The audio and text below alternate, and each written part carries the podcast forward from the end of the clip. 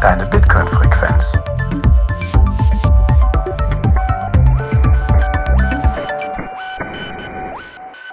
Herzlich willkommen bei Notsignal, deiner Bitcoin-Frequenz.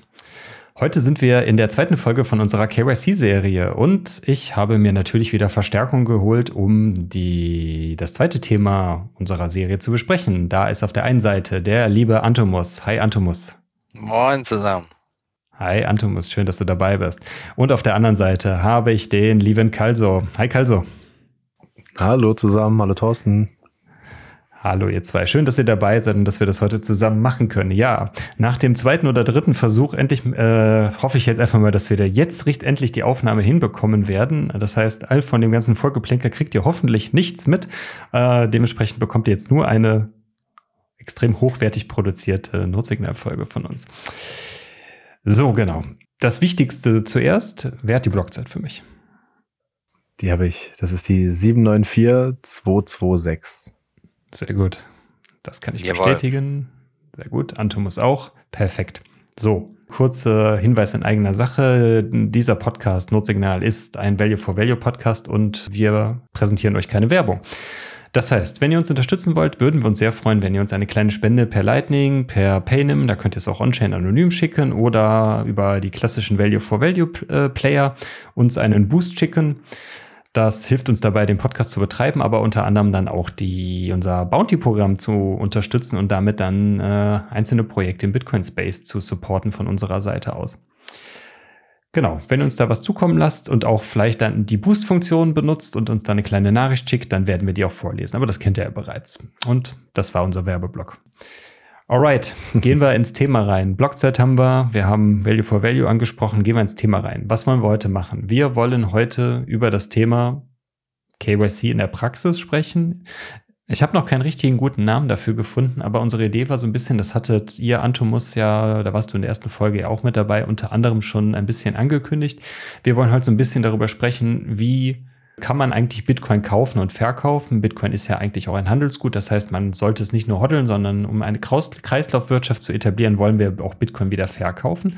Und Ziel unserer Folge ist es heute, dass wir da euch mal erklären, wie man von wirklich von 100% Full KYC, wie man es von klassischen Börsen kennt, hin zu 100% No KYC und alles, was dazwischen ist, wenn es ein 100% No KYC denn gibt, wie man auf, auf diese Art und Weise Bitcoin kaufen und verkaufen kann. Und da wollen wir euch so ein bisschen dann wirklich von diesem, von dieser einen Seite zu der anderen Seite führen und die Unterschiede und die Vor- und Nachteile so ein bisschen da darstellen und euch auch so ein bisschen ein paar Anbieter äh, als Hinweis geben, wo man dann vielleicht dafür hingehen könnte, weil es Bitcoin-Only-Unternehmen sind, also die, wo wir dann sagen können, okay, wenn ihr zu einer Full-KYC-Börse gehen solltet, dann geht nicht zu Coinbase oder zu sonst irgendeiner Firma, sondern geht eher zu einem Unternehmen, wo ihr nur Bitcoin kaufen könnt und da sind Bitcoiner dahinter. Ja, aber bevor wir da zu sehr ins Detail gehen, wer kann mir denn mal zum Thema Full KYC, wer kann mir da mal ein kleines Intro geben? Da starte ich gerne, weil da kenne ich mich noch ein bisschen aus und beim Rest bin ich dann auch ganz gespannt. Sehr gut. Genau, Full KYC. Du hast gerade schon gesagt, die einschlägigen Börsen machen das, um da mal einige zu nennen. Das sind Kraken, Bison hat es, glaube ich, schon gesagt, Coinfinity, äh, 21 Bitcoin. Die kennt ihr vielleicht oder vielleicht auch die eine oder andere andere. Die haben alle so ein bisschen ihre Vor- und Nachteile. Vielleicht gehen wir da noch ein drauf. Aber zur Verifizierung oder Authentifizierung, da habt ihr in der ersten Folge von uns schon gehört, das macht ihr über ein typisches Ident-Verfahren, Postident oder Videoident ähm, üblicherweise. Es war vor einer Weile auch mal gang und gäbe, dass man ein Foto gemacht hat von seinem Ausweisdokument und noch eine Utility Bill, also eine Rechnung sozusagen, ähm, nachgewiesen hat. Das kann eine Stromrechnung, Wasser, Abwasser, Haushaltsrechnung, irgendwas sein, wo die Börsen dann eben gucken, gerade so die internationalen Börsen auch, ähm, dass der Wohnsitz auch stimmt, also dass die Adressen stimmen, die Zuordnung. Und genau, ihr verifiziert damit, dass ihr die Person seid, die kauft und müsst auch bestätigen, dass ihr für euch kauft. Und könnt dann gegenüber einer Bank oder den Behörden nachweisen, wann ihr gekauft habt, wie viel ihr gekauft habt, ähm, auch steuerlich geltend machen, ähm, was ihr gekauft oder verkauft habt. Aber das birgt eben auch ein Risiko, weil ihr liefert eure Daten an einen zentralen Punkt und Das nennt man in der IT oder in der, nennt man generell auch als Honeypot. Und das ist potenzielles Risiko, weil eben ein großer Honigtopf äh, mit ganz vielen interessanten Daten zu einem Thema äh, und das könnte in den nächsten Jahren vielleicht ganz interessant werden, wenn man so ein bisschen vorausdenkt, weiß ich nicht, zehn Jahre und man schaut, wer hat denn jetzt hier in 2023 schon Bitcoin gekauft? Wer war denn da so schlau? Ihr.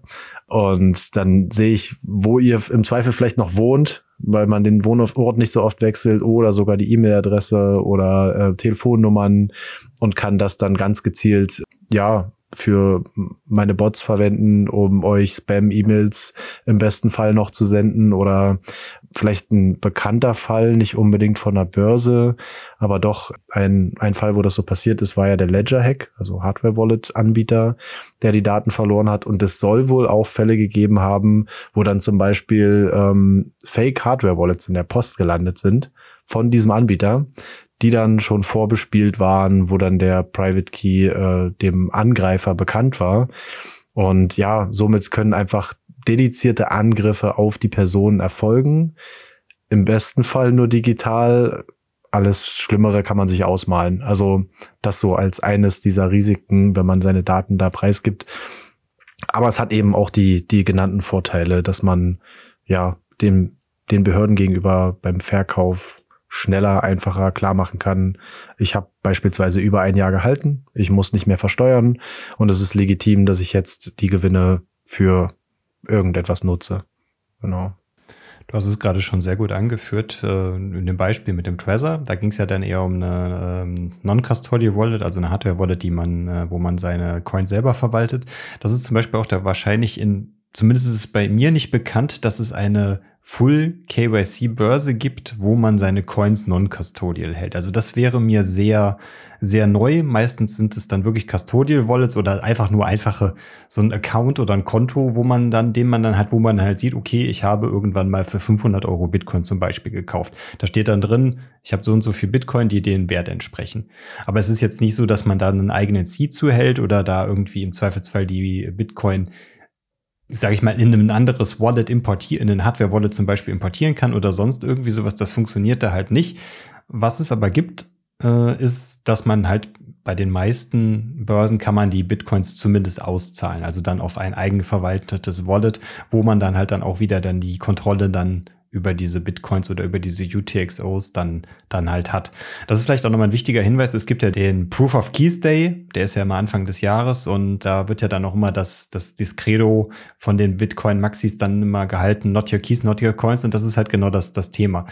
Wenn man seine Coins nämlich auf einer Börse hat, und die im Zweifelsfall nur einen Datenbankeintrag haben, wo drin steht, ja, der Antomus hat für 500 Euro Bitcoin gekauft, heißt das aber noch lange nicht, dass, der, dass, äh, dass diese Börse diese Bitcoins auch wirklich dann halt hat. Nur wenn ihr die wirklich auszahlt und bei euch selbst verwaltet habt, könnt ihr euch sicher sein, dass ihr auch wirklich im Besitz dieser Bitcoins seid. Weil gehen wir mal von dem Beispiel aus, Antomus macht irgendwas Böses und die Börse bekommt das dann halt mit und sagt, nee, ja, der Antomus, dem, dem streichen wir jetzt den Zugang zu seinen Bitcoins, dann ist das, dauert das zwei Sekunden und dann ist der Zugang zu seinen Bitcoins weg und dann ist es vorbei. Das ist nämlich das große Problem bei so Custodial Wallets. Und äh, das ist halt dann diesen Trade-off, den man dann halt bei einem Full KYC eigentlich fast immer dann einhergeht, wenn man die Coins dann bei der Börse liegen lässt. Antomus, hast du dann noch einen Take zu? Genau, das ist vollkommen richtig. Also die ganzen Risiken, die einhergehen mit den Börsen, das sollte man auf jeden Fall, dessen sollte man sich auf jeden Fall bewusst sein. Am Ende mag es vielleicht für die einen oder anderen halt nicht nach einem großen Unterschied klingen, äh, wenn es darum geht, ob man jetzt äh, bei einer Börse registriert ist und man hat selber irgendwie ein Wallet, wo dann eben die, die gekauften Bitcoins drauf eingehen oder ob man eben einen Zwischenschritt hat und man eben über einfach äh, Auszahlung sich das dann auf sein eigenes Konto schicken kann. Aber in der Praxis und im Englischen sagt man immer Defaults matter, so also am Ende macht es doch einen riesen Unterschied, weil die allermeisten Leute es halt einfach nicht tun werden und wenn man irgendwie und da kommen wir sicherlich auch dann im nächsten Kapitel von diesem Podcast dann auch äh, auf Relay zu sprechen oder eben auch andere, die dieses Modell haben, dass man eben ein, ein eigenes Wallet hat, wo äh, die Sachen draufkommen. Zum KYC-Thema eine Sache, die ich auf jeden Fall nochmal unterstreichen möchte. Ich glaube, es gibt gute Gründe, warum Leute ähm, sich dazu entscheiden, ein KYC-Konto zu erstellen bei äh, einer Börse. Das Einzige, was eben in dem Zusammenhang dann wichtig ist, ist bitte streut dann eben nicht eure Daten auf ganz viele unterschiedliche Börsen. Äh, meldet euch nicht überall an, um mal irgendwie einen Service zu testen und zu sehen, was euch am besten gefällt oder wo ihr irgendwie am lukrativsten dann handeln könnt und wie die Gebühren sind. Das ist alles zweitrangig und ich kenne so viele Leute, die es jetzt bereuen am Ende, weil sie am Anfang eigentlich nicht genau wussten und haben, wollten einfach das Beste finden und haben sich überall angemeldet. Mittlerweile benutzen sie nur noch eins und hoffen einfach nur, dass die anderen Datenbanken irgendwie nicht gehackt werden. Es gibt eben viele Startups in dem Bereich aktuell, die mit Sicherheit nicht die gleichen Standards an Sicherheit haben wie irgendwie große etablierte Banken und selbst die werden immer wieder gehackt. Deswegen, wenn ihr KYC-Coins kaufen wollt, aus welchen Gründen auch immer, tut das, aber dann sucht euch eine Börse aus und macht alle Transaktionen darüber. Und dann habt ihr das Min Risiko minimiert und habt am Ende alle Vorteile, die ihr davon haben wollt. Eine Sache würde ich vielleicht noch ergänzen wollen, und zwar wenn es jetzt nicht gerade für euch ist, sondern wenn ihr Leuten empfehlen wollt zu kaufen, dann habe ich immer noch das Problem, dass wenn ich bei großen Börsen eben diesen KYC-Prozess immer am Anfang noch machen muss, dann äh, ist das vielleicht ein bisschen hinderlich beim Orange-Pillen. Und für die Leute, die es noch nicht kennen, ich glaube, die Mehrheit wird es kennen, aber wir kommen ja gleich noch auf alternative Möglichkeiten. Da gibt es vielleicht auch etwas einfachere Sachen, womit man einfach mal starten kann, sich die ersten Satz zu besorgen. Äh, das heißt, dieser Anmeldungsprozess als ein kleiner weiterer Nachteil ist eben auch eine Hürde für Leute. Und das Abdriften in Shitcoins, so habe ich es jetzt mal genannt, weil tatsächlich, wenn immer ich mich bei Kraken beispielsweise anmelde, dann kommt da ein großes Pop-up mit Wir haben den neuen Shitcoin XY, ab nächster Woche geht's los, melde dich jetzt schon mal an, dann verpasst du keine News und, ist, und jedes Mal was anderes, wirklich immer was anderes. Ich bin erstaunt, wie viel den Leuten einfällt.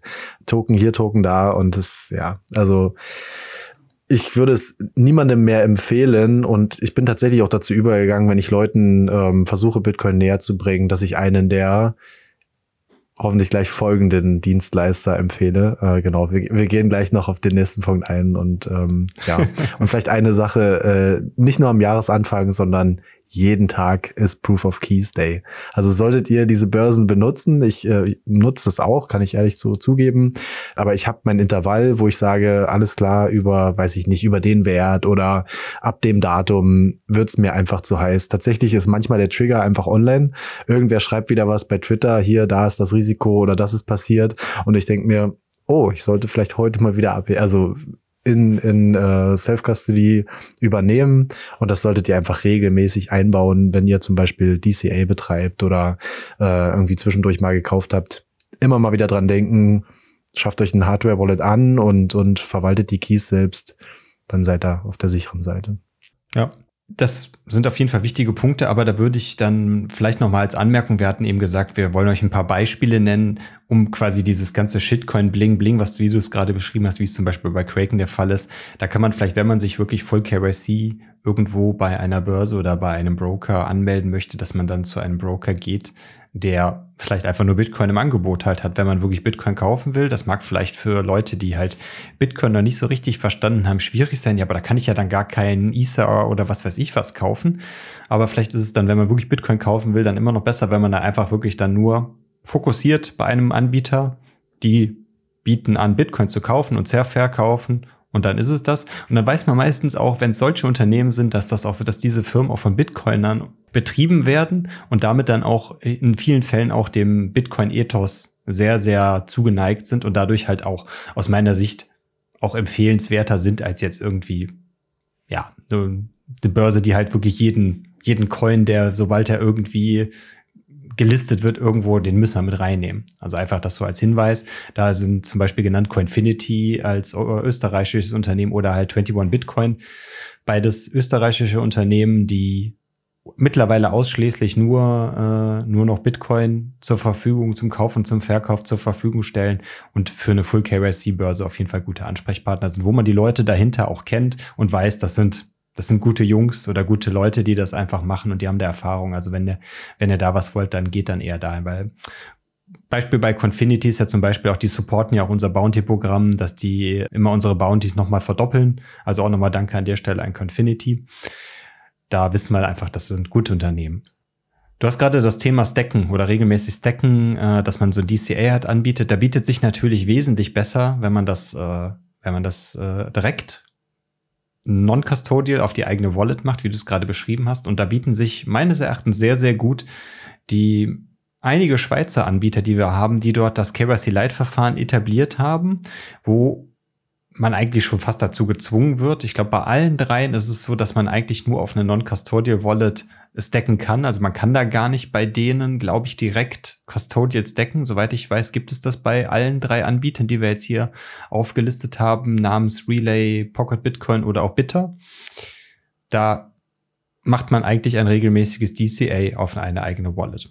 Und Antomus, vielleicht magst du mal so ein bisschen erzählen, was ist denn der Unterschied zwischen Full KYC und KYC Lite, wie wir es jetzt meines Erachtens, glaube ich, nur in der Schweiz in der Form, wie man es so kennt, möglich ist. Also die Schweiz sind da so ein bisschen so ein Sonder, haben so einen Sonderstatus. Was, was macht denn KYC Lite aus? Genau, also es passt eigentlich ganz gut äh, zur Überleitung, das Thema, was du als letztes angesprochen hast, eben mit den Bitcoin äh, oder mit den Firmen, die von Bitcoin dann geleitet werden im Full KYC Space, die was man da natürlich halt irgendwie im Hinterkopf behalten muss, so im Zweifel werden die das für sich vielleicht hinter ihre Nutzer stellen, aber am Ende sind sie regulierte Unternehmen und müssen eben äh, sich entsprechend an diese halten, äh, an diese Regulierung und deswegen äh, sollte man sich darauf vorbereiten, dass das, äh, dass das potenziell halt auch äh, mit den Daten da schwierig werden könnte. Und es gibt eben andere Unternehmer, die Firmen gegründet haben, die gerade angesprochenen, die dieses Thema ein bisschen umgehen wollten und trotzdem einen Service anbieten wollten, bei dem man Bitcoin kaufen und verkaufen kann, teilweise auch nur kaufen kann. Und zwar, dass sie eben ein Modell aufgesetzt haben, bei dem man möglichst wenig Daten von den äh, Nutzern äh, abverlangt. Das ist natürlich auch eine regulatorische Frage da wieder. In der Schweiz ist alles ein bisschen entspannter als äh, in der EU. Und in der Schweiz hat man eben da die Möglichkeit, bis zu 1000 Franken äh, pro Tag und bis zu 100.000 Franken im Jahr zu kaufen, ohne sich mit dem standardisierten KYC-Verfahren registrieren zu müssen. Ähm, das haben wir ja auch in der letzten Folge angesprochen, dass äh, dieses KYC-Verfahren ja ein, ein wirklich standardisiertes Verfahren ist und nicht einfach nur bedeutet, dass man irgendwo seinen Namen und seine Adresse angeben muss, ähm, sondern wirklich alle Punkte durchlaufen muss. Und das hat sich jetzt das Modell, was eben diese ähm, Firmen in der Schweiz aufgesetzt haben. Das nennt man jetzt mittlerweile so KYC Lite, aber am Ende ist es einfach nur, dass man sich über sein Konto, mit dem man bezahlt für die Bitcoin, über Umwegen registriert äh, oder identifiziert.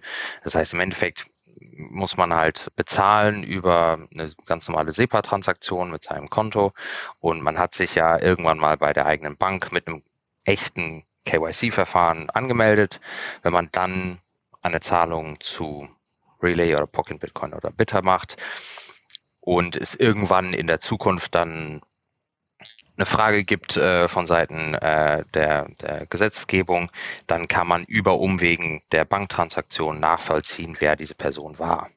Das, der große Vorteil daran ist, ist, dass die Relay oder Bitter oder Pocket Bitcoin, da will ich jetzt gerade niemanden hervorheben, aber grundsätzlich das Unternehmen, bei dem man eben so einen, einen Kauf durchführt, die halten nicht mehr Informationen als jede andere Person, der man einfach mal eine Überweisung ähm, äh, schickt. Das heißt, da ist eben dieses Thema von einem Honeypot ist da nicht gegeben. Am Ende sind die alle Nutzer trotzdem identifiziert. Allerdings sind die Daten da deutlich limitierter. Also es liegen zum Beispiel keine Führerscheine, kein Perso, Pass, all diese Sachen liegen da in dieser Form nicht vor. Natürlich halten die ihre die ganzen äh, so Records von Käufen und Verkäufen und so weiter. Und das haben wir auch in der letzten Folge gehört, äh, direkt von Relay selber, dass die zehn Jahre lang alle Daten aufbewahren müssen.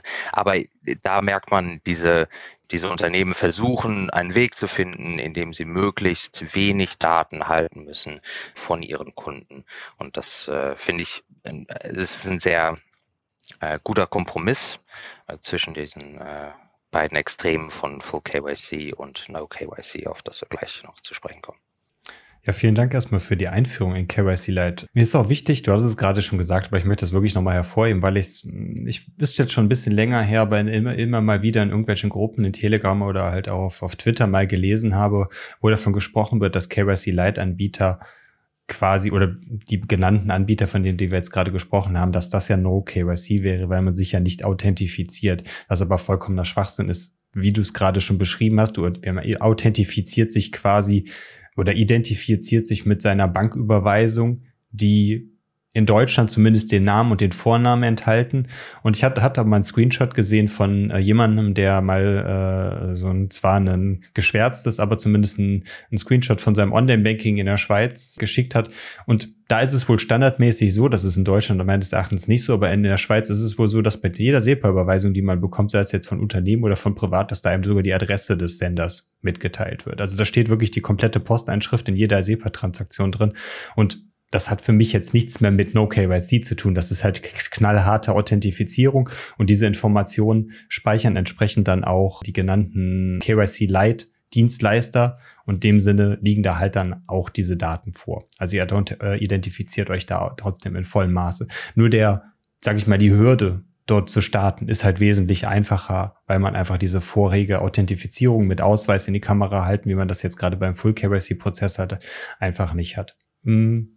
Was vielleicht auch noch ein, ein interessanter Hinweis ist, ist, dass man bei diesen Dienstleistern, was wohl auch ein Teil der Regulierung ist oder eine Anforderung der Regulierung ist, dass man auf die Bitcoin-Adressen, auf die man die Bitcoin empfangen möchte, wir haben gerade eben davon gesprochen, dass es eigentlich immer Non-Custodial Wallets sind, die da benutzt werden, dass man da gegenüber dem Anbieter legitimieren muss, dass man Kontrolle über diese Adresse hat, indem man eine Nachricht, die äh, Anbieter einem zur Verfügung stellt, dass man die signiert. Das macht man dann mit dem privaten Schlüssel, der, der zu dieser Adresse gehört und auf diese Art und Weise kann man dann gegenüber anderen Leuten nachweisen, okay, da nur da ich diesen privaten Schlüssel zu dieser Adresse habe, kann ich dann darüber nachweisen, okay, ich kontrolliere diese Adresse auch. Und da findet dann halt über diese Banktransaktion in Kombination mit dieser die diesem Nachweis, dieser Signierung von der, dieser einzelnen Adresse, ist dann die Regulatorik in dem Sinne für die Schweiz dann erfolgt und dadurch kann dann auch nachgewiesen werden, okay, diese Banktransaktion find, auf diese Adresse für, ist zu dieser Person zugeordnet. Und das ist so mehr oder weniger das, was man da dann auch noch zusätzlich halt machen muss. Das mag für, glaube ich, für Einsteiger auch schon ein bisschen komplizierter sein, wenn man da halt so eine Nachricht signieren muss. Das ist, glaube ich, jetzt nicht so trivial. Antumus, ich weiß nicht, ob du, es, es gab ja dieses AOPP-Verfahren, was ja mal in der Schweiz implementiert wurde. Ich glaube, das wurde auch unter anderem von Chef Crypto und von einem, äh, von, auf jeden Fall, oder von anderen Schweizer Unternehmen gebaut, um diese, Sign diese Signierung oder diese, ja doch, diese Signierung oder diese, diesen Beweis, diesen Beweis zu erbringen, zu vereinfachen und wurde dann ja letztes Jahr, glaube ich, stark in der Community, Community diskutiert. Kannst du so ein bisschen da zu dem Hintergrund was zu erzählen? Ja, genau, das war, boah, ich glaube, es ist schon über ein Jahr her. Ich glaube, das war irgendwann im Frühjahr, also Das war letztes Jahr irgendwann. Ne? ähm, 22. Genau. Und das, genau, ich glaube, es, es war Shift Crypto, Shift Crypto und Spectre war da auch irgendwie dran beteiligt, glaube ich, und irgendwie einige andere Entwickler, die im Endeffekt eine Lösung finden oder die haben ein, ein Protokoll vorgeschlagen, mit dem man eben dieses Verfahren sehr schnell machen kann. Also diese Signierung von bestimmten Adressen, damit man sich legitimiert für solche Auszahlungen auf diesen Börsen. Ähm, und das wurde eben dann gepusht und sollte, ich glaube, das wurde in Spectre eben integriert und eben auch äh, bei der Bitbox und e-, eben das, das ist eben dann aufgekommen, diese, diese Updates sind gekommen und eben die, da, es gab einen sehr großen Pushback in der ganzen Community. Äh, das, es ging hauptsächlich darum, natürlich in der Schweiz war das bereits eine Regulierung, glaube ich, äh, dass ja. alle Kunden das äh, tun mussten. Äh, grundsätzlich ist das aber in der weiteren Bitcoin Community jetzt nicht was, was äh, jeder irgendwie tun muss. Auch hier in der EU haben wir das ja nicht. Ähm, also zumindest, ich weiß nicht, ob das in der gesamten EU so ist, aber also hier ist es zumindest nicht der Fall, hier in Deutschland und in den USA sowieso nicht. Und ich glaube, des, viele Leute hatten ein Problem damit, dass wenn man jetzt bequeme Lösungen bereits entwickelt und veröffentlicht und verbreitet und pusht, dass das dazu führen könnte, dass diese Regulierung auch äh, zumindest in der EU dann weiter äh, verbreitet wird. Und es gab einen Fall in Holland, in den Niederlanden. Ich weiß es aber nicht mehr genau, welche Firma das war, aber da wurde auch von der niederländischen Regierung angeordnet, dass dieses Verfahren auch implementiert werden sollte, dass Kunden eben ihre, ihre Nachrichten signieren. Und die Firma hat tatsächlich dagegen geklagt ähm, und hat gesagt, dass es eben da kaum eine Möglichkeit zu gibt. Und selbst wenn, also es ist eben aktuell so kompliziert, dass wir, dass kein Kunde das äh, irgendwie hinbekommt. Und zusätzlich wird das im Endeffekt eigentlich nur eine Art Signatur repräsentieren, ähm, dass der Kunde irgendwie Haftung dafür übernimmt, aber am Ende kann man nicht trotzdem nicht wissen, wo dieses, diese Transaktion hingegangen ist und was mit diesem Geld nachher passiert.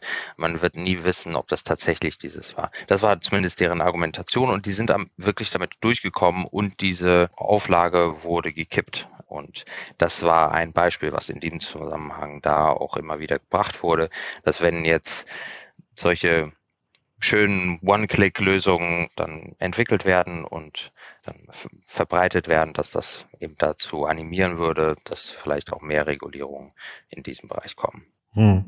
Ich glaube, da war es dann auch dann, als das Thema irgendwie, ich glaube, durch einen Blogbeitrag von irgendwem, ich glaube, als dann, ich glaube, es war Treasure, die das dann integriert haben, die haben dann einen Blogbeitrag zugeschrieben und dann irgendwie ist, ist das komplett steil durch die, durch die Bitcoin-Bubble gegangen und alle haben sich irgendwie ultra darüber empört, gerade dann auch im amerikanischen Space und äh, ziemlich viele Wallets haben das dann, glaube ich, auch wieder rausgenommen aus der, aus, also quasi als Feature, als Feature in ihren eigenen Wallets gestrichen, einfach nur, um, glaube ich, um diesem Shitstorm in irgendeiner Form zu entkommen, auch wenn es natürlich, glaube ich, auch, wie du es gerade schon gesagt hast, sehr, sehr halt nur für die Schweizer im Endeffekt relevant war und vielleicht auch, auch missverstanden wurde, vielleicht in vielen Fällen, wie das halt häufig so ist, wenn halt dann, äh, sage ich mal, irgendeine Diskussion sich im Bitcoin-Space in irgendeine Richtung entwickelt und dann ist es sehr schwierig, da wieder das Thema ein, äh, einzufangen in eine Richtung. Ja. Und das ist so, mal war zumindest, glaube ich, damals, so wenn ich mich richtig erinnere, so meine Wahrnehmung, wie das damals mit diesem äh, AOPP-Protokoll dann halt war, wie man diese Signierung, wie du es gerade schön beschrieben hast, dann halt auch machen kann. Genau, eine Sache dazu noch, dass das auf jeden Fall äh, also man muss verstehen, dass das Signieren von Nachrichten grundsätzlich ist ja einer der der fundamentalsten Bausteine von Bitcoin grundsätzlich ist und ja in der Kryptographie an sich. Das heißt also, dass, dass die Funktion an sich, eine, äh, eine Adresse zu signieren, äh, das ist nichts Neues und das war hier auch nicht das Problem, sondern es ging eben darum, ein, ein Feature da äh, zu, zu kreieren auf diesen Wallets und also ob jetzt Hardware oder Software Wallets, um das eben schnell und einfach mit diesen mhm. Regulierungen dann äh, diese zu bedienen. Und eben weil zu dem Zeitpunkt viele dagegen angekämpft haben, auch rechtlich ähm, und eben auch in Form von so Lobbyarbeit äh, kam das eben rüber als so ein Untergraben von dieser Bewegung, von dieser so Resistance-Bewegung. Ja.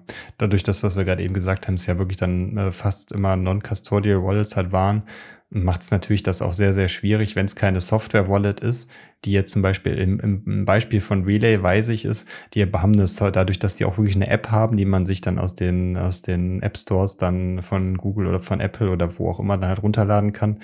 Äh, da ist direkt eine Software-Wallet dabei und da findet diese Signierung direkt automatisch im Hintergrund statt. Das heißt, da muss man das nicht selber machen. Aber sobald man halt dann, wie wir es gerade eben gesagt haben, wenn man auf eine Hardware-Wallet zum Beispiel dann seine, äh, seine Bitcoins dann regelmäßig mit dem DCA dann halt stacken will, dann muss man natürlich selber Sorge tragen, dass man mit seiner Hardware-Wallet diese Adresse oder ein, zumindest eine Adresse, auf die das dann äh, geschickt wird, signiert. Und das macht es natürlich dann schon wieder sehr, sehr schwierig, wenn dann auf einmal dann diese einfache Verfahren dann gekippt wird oder dann halt torpediert wird aus der Bitcoin-Community. Ne? Das war zum Beispiel jetzt bei der Bitbox, was sehr beliebt ist, weil es halt auch ein Schweizer Produkt ist, äh, in Kombination mit Pocket zum Beispiel. Die hatten halt diese Integration von AOPP. AOPP, ja, genau so hieß es. Und dadurch ist es halt sehr viel schwieriger geworden, auch diesen Service dann einzurichten initial. Ne? Klar, mit Hilfe von jemandem, der da Erfahrung hat, ist das jetzt kein großes Problem, aber für jemanden, der halt so sagt, ich habe jetzt hier eine, eine Hardware-Wallet und dann möchte ich diesen Dienst nutzen, war es dann schon, oder ist es, glaube ich, jetzt aktuell schon sehr schwierig, sowas dann halt einzurichten, wenn es einfach die Regulatorik jetzt erfordert, damit man halt damit diesen Dienst halt nutzen kann. Das so viel dann dazu. Hm wollen wir noch mal so ein bisschen darüber sprechen, wie das denn genau funktioniert? Also wie, wie findet so eine Transaktion zu so einem KYC Lite Anbieter statt und wie bekommt man die Bitcoins dann? Ich meine, Karl, so möchtest du das mal erklären? Hast du da Erfahrung mit? Nutzt du sowas überhaupt? Vielleicht mal auch noch so eine Frage. Nutzt ihr das überhaupt? Ja, ich kenne, also ich habe tatsächlich in die eine oder andere reingeschaut. Natürlich nicht. Sehr gute Frage. Keiner hat hier Bitcoin. Also ich habe das im Testnet mal probiert und äh, tatsächlich, ja, ich habe einfach mal reingeschaut bei äh, in die Relay-App, wie du schon gesagt hast, mit der integrierten äh, Wallet ist es relativ einfach, gerade so auch fürs Orange-Pillen für Leuten. Dann bei Pocket Bitcoin, äh, die Jungs kenne ich und das ist eben genau auch der Grund, warum ich gedacht habe, da kann ich Vertrauen haben, dass ich das nutzen kann und das dann auch eine Zeit lang genutzt. Und da habe ich tatsächlich auch ohne dieses AOPP, also Address Ownership Proof Protocol, habe ich gerade mal kurz rausgesucht. Genau, ging das auch ohne noch ganz gut. Und ich habe auch den einen oder anderen, äh, den ich georange-pillt habe, wenn, wenn man es dann mal schafft, äh, dazu bekommen, das dann zu ver verknüpfen. Ich glaube, die machen einen ganz guten Job. Also wenn ihr da mal auf die Internetseite geht, die führen euch wirklich Schritt für Schritt relativ idiotensicher. Ich will jetzt hier keinen äh, ähm, anprangern, aber die führen euch da durch, genau, und ihr könnt dann Schritt für Schritt eben den Prozess durchlaufen, die Adresse auch zu verifizieren. Ich glaube, die größere Schwierigkeit ist es dann, ähm, den XPub zu verifizieren, zum Beispiel, was auch geht. Das bedeutet einfach eure ähm, weiterführenden Adressen. Also dass, dass wenn man nicht bloß auf eine Adresse stacken möchte, sondern mit jeder Transaktion, mit jedem Kauf auf eine neue, was ja immer wieder empfohlen wird, eben kein Address Re Reuse, also nicht das Wiederverwenden von Adressen ähm, eben zu fördern, gerade wenn man regelmäßig kauft dass man nicht alles auf, in einer Adresse sammelt und damit auch wieder ein Informations-Honeypot bildet. Genau, das ist, das ist eine Schwierigkeit und ich glaube, das wäre vielleicht einfacher geworden durch das AOPP. Und generell zum Prozess, also ihr bekommt eben, wenn, wenn ihr euch dann auf der Internetseite von Pocket Bitcoin beispielsweise anmeldet, dann gebt ihr eine E-Mail-Adresse an, die braucht ihr, um beispielsweise später nochmal zu schauen, wie waren denn die Bankverbindungsdaten, die ihr auch auf der Webseite dann im nächsten Schritt bekommt, wohin ihr dann Geld überweisen müsst mit eurem normalen europäischen Bankkonto per SEPA. Nicht nur in die Schweiz, es gibt alternativ auch äh, Anbieter, ich glaube Pocket unter anderem, die auch UK und ich glaube auch niederländische Konten haben. Aber da gab es auch ein Hin und Her. Da müsst ihr einfach mal schauen äh, auf der Seite, was die gerade anbieten. Da gibt's immer mal wieder auch Diskussionen, habe ich mitbekommen, mit den Banken selbst. Genau, und dann, dann variiert das. Und es wird natürlich immer geschaut, dass eine Bank gewählt wird, die auch zum Beispiel Sofortüberweisungen anbietet. War nicht von Anfang an der Fall, geht aber mittlerweile. Also ihr könnt wirklich auch per Instant Payment direkt äh, euer FOMO austoben und äh, Geld hinüberweisen und seht das dann an dem Tag selbst in eurer Wallet. Das funktioniert zum Beispiel bei Pocket Bitcoin so, dass die Transaktionen gebündelt werden. Das spart euch Transaktionsgebühren. Ihr macht eure Überweisung beispielsweise am Freitagvormittag um acht und bis spätestens 22 Uhr, wenn ich mich nicht irre und sich das nicht geändert hat, kriegt ihr dann die Bestätigung einmal per E-Mail und aber auch in der Wallet eures Vertrauens, eurer äh, selbst gehosteten Wallet, äh, kommen dann die Sats an. Also da seht ihr dann eben auch, dass, dass die Auszahlung erfolgt ist oder zumindest angestoßen wurde. Und soweit ich weiß, auch immer mit genügend Transaktionsgebühr, so dass es dann auch wirklich an dem Tag ankommt.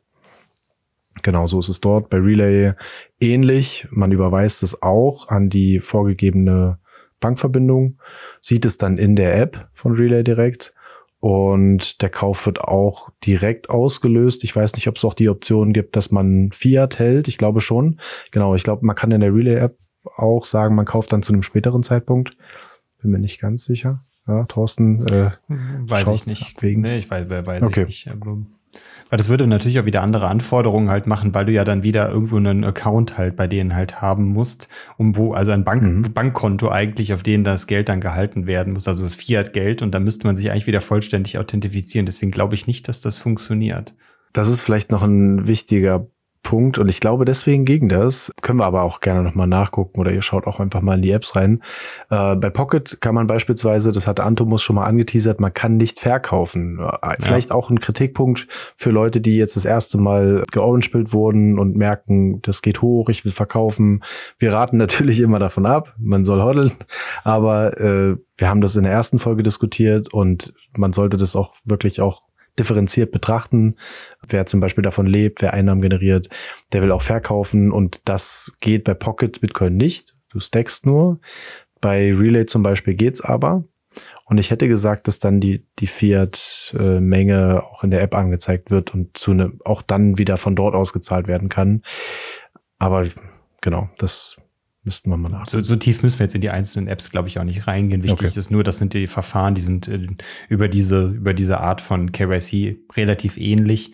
Ne, ihr habt, bekommt irgendwie Verwendungszweck, der euch persönlich dann zugeordnet wird. Ich schicke da Geld hin und dann werden euch die Bitcoins mehr oder weniger relativ kurzfristig on-chain ausgezahlt, stand jetzt. Wo wir auch jetzt schon was anteasern können an der Stelle. Wir haben auch schon einen Termin, einen Aufnahmetermin vereinbart bei Pocket, wo wir gerade beim Thema sind.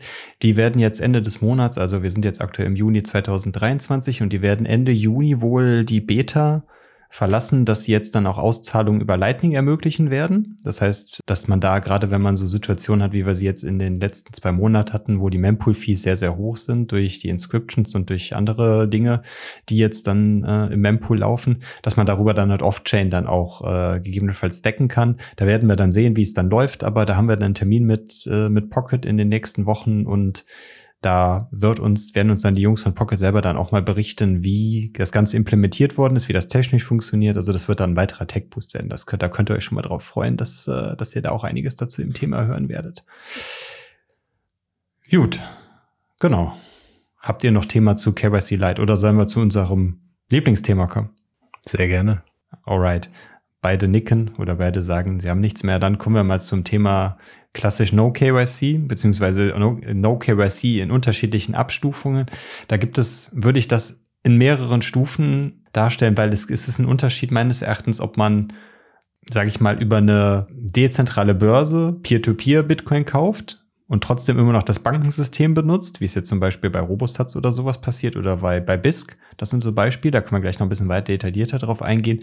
Oder indem ich mich mit Antumus in Köln oder wo auch immer auf dem Marktplatz treffe. Ich gebe ihm 100 Euro in die Hand und er schickt mir dafür auf meine Non-Custodial Wallet Bitcoins. Das ist meines Erachtens eine andere Art von No-KYC. Also das eine ist halt schon, weil da halt einfach kein Fußabdruck auf dem Bankensystem stattfindet. Und das hat aus meiner Sicht nochmal eine andere Qualität, kann man es vielleicht nennen, aber es ist halt einfach auch, hat auch wieder Trade-offs. Und das ist jetzt ein bisschen, wo ich jetzt gerne dran äh, ein bisschen noch reingehen möchte. Aber fangen wir erstmal mit dem einfachsten vielleicht halt an oder der einfachste Einstiegspunkt in No KYC und das ist das, was ich gerade gesagt habe, über so eine dezentrale Plattform. Das sind halt Alternativen zu den Full KYC Börsen. Das sind halt dezentrale Plattformen, wo man sich halt an hingehen kann. Man meldet sich dort nicht an und diese Plattformen dienen im Endeffekt nur dazu, um Handelspartner, in dem Sinne Peers, also Antomus und mich in dem Fall, wenn wir das handeln wollen, zusammenzubringen und quasi den Ablauf zu automatisieren, dass da wenig bis keine Schindluder zu in der Transaktion passieren kann. Hm. Wer möchte denn von euch beiden da mal ein bisschen tiefer reingehen, bevor ich jetzt hier die ganze Zeit nur noch nur rede? Antomus, wie sind Jawohl. deine Erfahrungen mit No-KYC-Plattformen? Hast du welche? Ja, teilweise auch definitiv nicht mit allen. Ähm, ich finde, also die, die Unterscheidung ist auf jeden Fall äh, gut getroffen, dass man eben zwischen den äh, dezentralen Börsen beziehungsweise oder den No-KYC-Börsen und dann aber auch anderen Formen von Einnahmen von Bitcoin äh, da differenziert. Aber ich finde auch, dass bei diesen Börsen, diesen No-KYC-Börsen, gibt es auch nochmal die Unterscheidung zwischen einer echten dezentralen Börse und einem Unternehmen, das ein Peer-to-Peer-Handeln ermöglicht.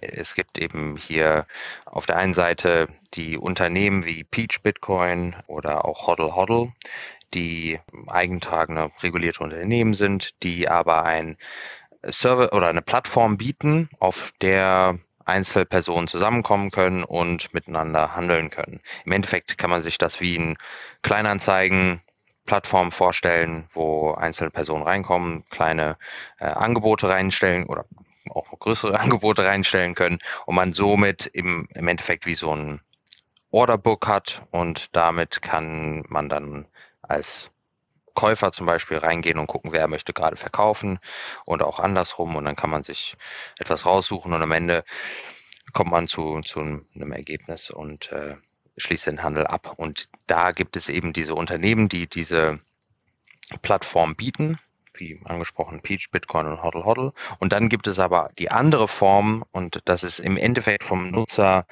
so von der User Experience ist das ähnlich, aber dahinter stehen keine Unternehmen. Also das wären zum Beispiel BISC und auch RoboSats. Und das sind, also zum Beispiel bei BISC, das ist ein Peer-to-Peer-Protokoll. Das heißt im Endeffekt, da gibt es keinen Unternehmen, es gibt keinen Zwischenmann, alle, also man verbindet sich direkt mit der Software auf seinem Laptop, mit der Software von einem, äh, auf dem Laptop von einer anderen Person. Und das ist wirklich ähm, ernsthaft Peer-to-Peer. -Peer. Und somit sind natürlich auch da bei den diesen Unternehmen wie äh, Peach und Hodl Hodl äh, ist es nochmal deutlich limitierter, was für Daten die haben, ähm, aber es ist trotzdem nicht null. Und es gibt immer noch ein, eine ähm, Adresse, wo die Firma gelistet ist, wo im Endeffekt halt auch ja, angeklopft werden könnte und nach bestimmten Daten halt gefragt werden könnte. Genau, also um das mal einmal äh, näher darauf einzugehen, zum Beispiel bei BISC, das ist einer der größten dezentralen Plattformen, auf denen man kaufen kann. Da kann man fast weltweit es da Angebote in sehr, sehr vielen verschiedenen Währungen. Und da die Hürde, um dort einzusteigen, ist vielleicht etwas größer. Also im Endeffekt, da das wirklich äh, Peer-to-Peer ist, bedeutet das, dass man muss sich einmal die Software runterladen, man installiert sich das auf dem Computer, auf dem Laptop, wie auch immer, und dann ähm, hat man wirklich einen eigenen Server quasi auf der, der eigenen Maschine laufen. Das sieht im Endeffekt genauso aus, wie wenn man sich ein normales Programm installiert, fährt es hoch und dann bekommt man dort in dieser Software sein eigenes Wallet, muss sich da zwölf Wörter aufschreiben und dann verbindet sich diese Software mit anderen Softwares, die auch gerade laufen. Und dann kann man dort eben mit anderen handeln. Der große Nachteil bei diesem System ist eben, dass man eine Kaution hinterlegen muss, damit man diese Transaktionen eben absichern kann, weil es gibt eben keinen Mittelmann, der eben als Mediator irgendwie dann halt die Gelder in Verwahrung nimmt während dem Handel. Und somit muss man eine Kaution stellen, falls man eben dann doch das Geld nicht überweist. Und das kann man eben nur in Form von Bitcoin tun. Und damit muss man immer ein bisschen Bitcoin haben, wenn man auf BIS traden möchte. Das heißt, für Leute, die zum ersten Mal was kaufen, brauchen die irgendwie ähm, eine kleine Summe Bitcoin, um da überhaupt starten zu können. Das heißt, man muss jemanden kennen oder man muss das irgendwo anders her besorgt haben. Ähm, aber auch da gibt es die Möglichkeiten, ähm, äh, das geht jetzt vielleicht schon sehr ins Detail, aber die haben ähm, zum Beispiel ähm, so auf Keybase so Supportgruppen, auf denen man quasi einen kleinen Chat mit ein paar Leuten, die, die springen da rum und die bieten an, einem einfach mal äh, so, schick mir 10 Euro auf PayPal und ich äh, schicke dir ein paar, paar Sets rüber und dann kannst du loslegen. Ähm, und klar, vielleicht passiert es mal, dass jemand einen abzieht, aber dann waren es halt auch nur 10 Euro. Aber diese Möglichkeiten gibt es das war schon sehr, sehr, sehr detailliert. Ich würde da gerne gleich auf noch ein paar Punkte eingehen, aber vielleicht auch noch eine kleine Ergänzung, da greifen wir vielleicht auch schon so ein bisschen vor, ist vielleicht, äh, ich meine, viele von euch sind wahrscheinlich äh, mittlerweile auch schon, die unseren Podcast hören, auf jeden Fall auf äh, 21 Meetups oder generell auf Bitcoin Meetups unterwegs. Und das lässt sich auf jeden Fall schon äh, als, als Quelle, wo man dann vielleicht den einen oder anderen findet, der äh, ein paar Bitcoin oder paar Sats, bei Bitcoin ist vielleicht ein bisschen übertrieben, aber zumindest ein paar Sats verkauft, die man dann als Start als Startgeld nehmen kann, damit man dann auf, äh, auf diesen genannten äh, Plattformen wie BISC oder Robosets dann, um seine Kaution zu hinterlegen kann, damit man damit dann halt starten kann. Ich glaube, wenn man die Leute fragt und wirklich auch seine, also das ist zumindest meine Meinung, wenn jemand zu mir kommt und sagt, hey, ich, ich interessiere mich für No-KYC-Plattformen, ich brauche irgendwie eine, ein bisschen Startgeld, kannst du mir da helfen? Wenn jemand so zu mir ankommt, sage ich, ja klar. Also ich glaube, da sind sehr, sehr viele Leute, die halt einem äh, auf, dem, auf dem Weg gerne dabei helfen würden. Und ich glaube, auf Meetups ist man da einfach an der richtigen Adresse. Da wird es immer irgendjemanden geben, der einem da bestimmt so dieses kleine Startgeld da gibt. Mm, so viel dazu. Aber äh, ich würde gerne noch mal so ein bisschen auf diese beiden Unterschiede. Du hattest es gerade gesagt, wir haben bei Robosets und bei BIS keinen Mittelsmann. Ne? Also das heißt, wir müssen diese Kaution einbringen, um da mehr oder weniger, dass beide Handelspartner Skin in the Game haben. Ist, glaube ich, so dieses, äh, ist, glaube ich, äh, damit kann man es ganz gut beschreiben, damit beide quasi keinen Anreiz haben oder der, die Spieltheorie so ist, dass man nicht keinen Anreiz hat zu betrügen. Das ist jetzt zumindest so meine, meine Erklärung dafür. Hm, was ich mich aber so ein bisschen frage, ich weiß nicht, Antumus oder Karl, so einer von euch, weiß einer, dass wie das zum Beispiel bei Peach oder bei Hoddle Hoddle funktioniert, da gibt es ja diese sogenannten, äh, ich habe das immer nur unter dem Schlagwort Escrow gesehen, was übersetzt Treuhand oder Hinterlegung oder sowas ist. Weiß einer von euch, wie das funktioniert? Weil das ist ja im Endeffekt dann so die, die Alternative zu dieser Kaution, wie wir sie jetzt dann haben, indem wir selber was hinterlegen. Und wie ist das bei diesen Plattformen? Können wir das nochmal irgendwie auseinanderdröseln? Tatsächlich, also ich habe diese beiden Plattformen noch nie selber benutzt, deswegen ähm, kann es sein, dass ich da nicht alle Details habe. Aber mhm. im Endeffekt ist es ein ähnliches System wie auch bei BISC mit dieser Kaution, also dieses ja. Escrow. Ähm, nur eben, dass es bei BISC wirklich auf der äh, im, im Bitcoin-Protokoll, also darüber läuft. Also im Endeffekt bei BISC schließt man ein 2 von 2 Multisig ab mit dem Handelspartner und dadurch schließt man quasi diese Gelder ein und nur wenn beide nachher zustimmen, dass die wieder freigegeben werden, werden diese Gelder an beide wieder zurück äh, überwiesen. Und das ist ein, ein 2 von 2, was nach 14 Tagen, glaube ich, automatisch auf ein auf ein Single-Sig-Wallet, glaube ich, übergeht. Ich, hm, das ist ja wahrscheinlich dann auch so ein Contract, so ein Time-Lock-Contract, der genau, dann da drauf und das degradiert dann mhm. und dann geht das quasi über zu den Mediatoren, so diesen ehrenamtlichen Mediatoren aus der BIS-Community ähm, und die entscheiden dann irgendwann. So, das ist ja. der, das Vorgehen. Und im Endeffekt ist es das gleiche Prinzip von einem, dieser Kaution bei Hoddle Hoddle. Nur da weiß ich, ich glaube, das läuft aber auch über ein Multisig äh, und nicht, dass man es denen einfach nur auch, überweist. Wäre jetzt auch meine Erklärung, dass es da irgendwie, genau. Äh, dass es da halt ein zentraler Service oder einen zentralen Server gibt, der halt sagt, Transaktion von der Seite wurde bestätigt, die Transaktion hier, die Einzahlung, die haben wir bekommen. Okay, wir geben das jetzt einfach frei. Und dass die im Endeffekt ja dann diese dass über ein Protokoll, wie es intern verankert ist, diese Transaktion einfach sicherstellen, dass die Zahlung erst freigegeben wird, also die Bitcoins erst ausbezahlt wird an den Käufer, wenn der Verkäufer auch bestätigt hat, dass er die Fiat-Zahlung erhalten hat. Ne? Also dass das wahrscheinlich über so, so ein Service dann halt läuft. Wäre jetzt auch meine Erklärung dann, aber ja, aber es ist schon mal ein guter Hinweis, dass das Ganze über, äh, über Multisig dann auch bei, bei BISC zumindest läuft. Ich kann da auch ein bisschen eigene, hab, hab da auch, als ich damit gestartet habe, habe ich mal auch ein bisschen eigene Erfahrung gemacht und das vielleicht auch noch mal ein Hinweis, zumindest bei BISC äh, und bei Robostats ist es, glaube ich, auch so, aber da ist es nicht so hart, wie ich weiß, aber bei BISC hat man zumindest ein relativ star starkes oder hartes Regelwerk, wo halt drin steht, das und das muss der Käufer machen, das und das muss der und der Verkäufer machen. Und wenn das und das der Käufer oder der Verkäufer macht und von diesem Protokoll, wie es definiert ist, abweicht, steht da halt ganz klar definiert, wie viel Satz von der Kaution oder wie viel auch immer dann den jeweiligen Handelspartner dann halt abgezogen wird. Also das, das sind knallharte Regeln, die halt einfach dadurch dann ein Incentive liefern, wo dann halt schon von vornherein festgelegt wird, wenn du dich falsch verhältst, verlierst du im Zweifelsfall einen Teil deiner, deiner, deiner Kaution oder vielleicht sogar noch, dass du noch einen Teil der, dass der Verkäufer sogar einen Teil seiner verkauften Satz wieder zurückerhält und dass du nur irgendwie 80 Prozent deiner gekauften Satz halt bekommst. Oder solche Dinge, das gibt's halt durchaus auch. Ne? Also da sollte man auf jeden Fall ein bisschen darauf achten. Ich will euch da jetzt keine Angst machen, aber da, das, das ist da halt schon über dieses harte Regelwerk dann auch geregelt, damit wirklich dieses Protokoll, wie du es gerade gesagt hast, weil da einfach nur im wirklichen Extremfall so ein ehrenamtlicher Mediator dann dahinter steht, um solche Extremfälle dann halt irgendwie oder solche Streitigkeiten dann halt zu lösen, da halt hintersteht. dass der Rest soll halt übers Protokoll automatisiert geregelt werden.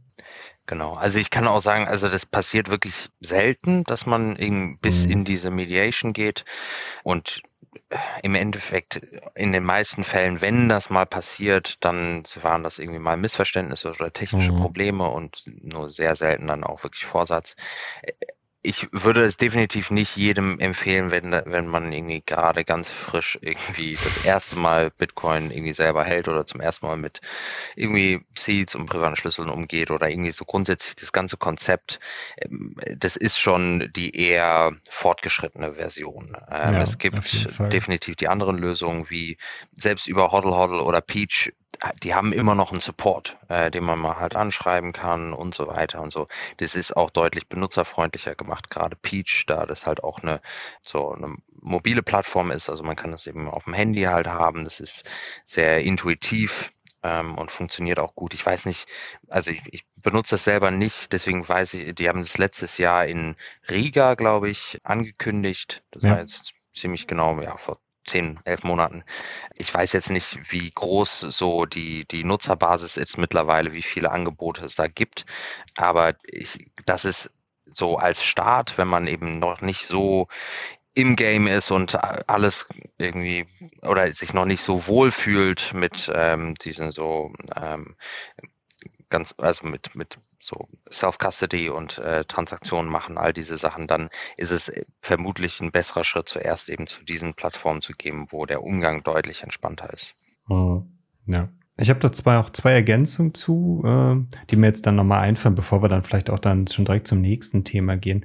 Äh, was witzig ist bei Peach, Kaso gleich gerne. Peach ist auch, da, du hast gerade eben gesagt, ist ein Schweizer Unternehmen und das ist auch das Witzige, die müssen auch, obwohl es ein, es ist ein reguliertes Unternehmen, aber sie halt keine Benutzerdaten in dem Sinne halten, aber dennoch müssen sie über eine anonymisierte ID, die sie auf dem Gerät generieren, sicherstellen, dass man wieder von diesen besagten 1000 Franken oder 1000 Euro nicht mehr pro Tag handelt.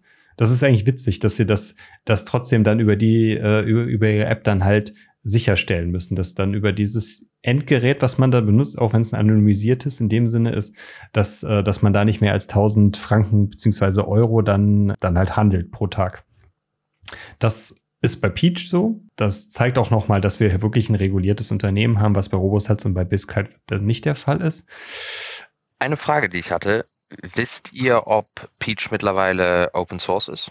Genau, das wollte ich kurz noch ansprechen. Peach ist aktuell immer noch in der Early Access äh, Variante, aber nicht mehr so stark limitiert wie nach dem Release. Also anfangs war es ja, genau, war das. das ist eine ähm, Closed Beta, ne, meine ich auf der äh, Baltic Honey Badger, genau, war das eine Closed Beta. Da gab es nur ein paar Einzelplatzlizenzen, aber jetzt kann man einfach, zumindest bei Android sehe ich, kann, kann man sich einfach registrieren und man bekommt auch ziemlich sofort dann Zugriff. Mhm. Und es gibt auch die ein oder anderen Handelspartner. Also ich habe das einfach mal getestet und als Käufer brauche ich keinen Escrow oder äh, keinen initialen Wert hinterlegen. Das fand ich ganz spannend. Mhm. Äh, ich sage einfach, wie viel ich kaufen möchte in der App. Ist auch ganz cool gemacht. Alles auf dem Handy, wie, wie ihr schon sagtet.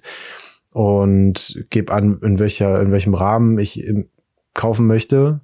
Und dann sucht die App mir Handelspartner beziehungsweise schlägt mir diverse vor. Und dann kann ich mir einen dieser auswählen anhand von, also genau, ich sehe hier Bewertungen von Super Trader, Fast Trader, Early Adopter. Sind so, kann man sich ja relativ leicht übersetzen. Also Leute, die halt oft handeln, ähm, dafür bekannt sind, dass sie schnell handeln und dass sie schon zeitig dabei waren. Und was ich ganz spannend finde, nachdem ich jetzt nach längerem die App mal wieder geöffnet habe, ich sehe den Preis über KYC, also so nennen sie es tatsächlich auch.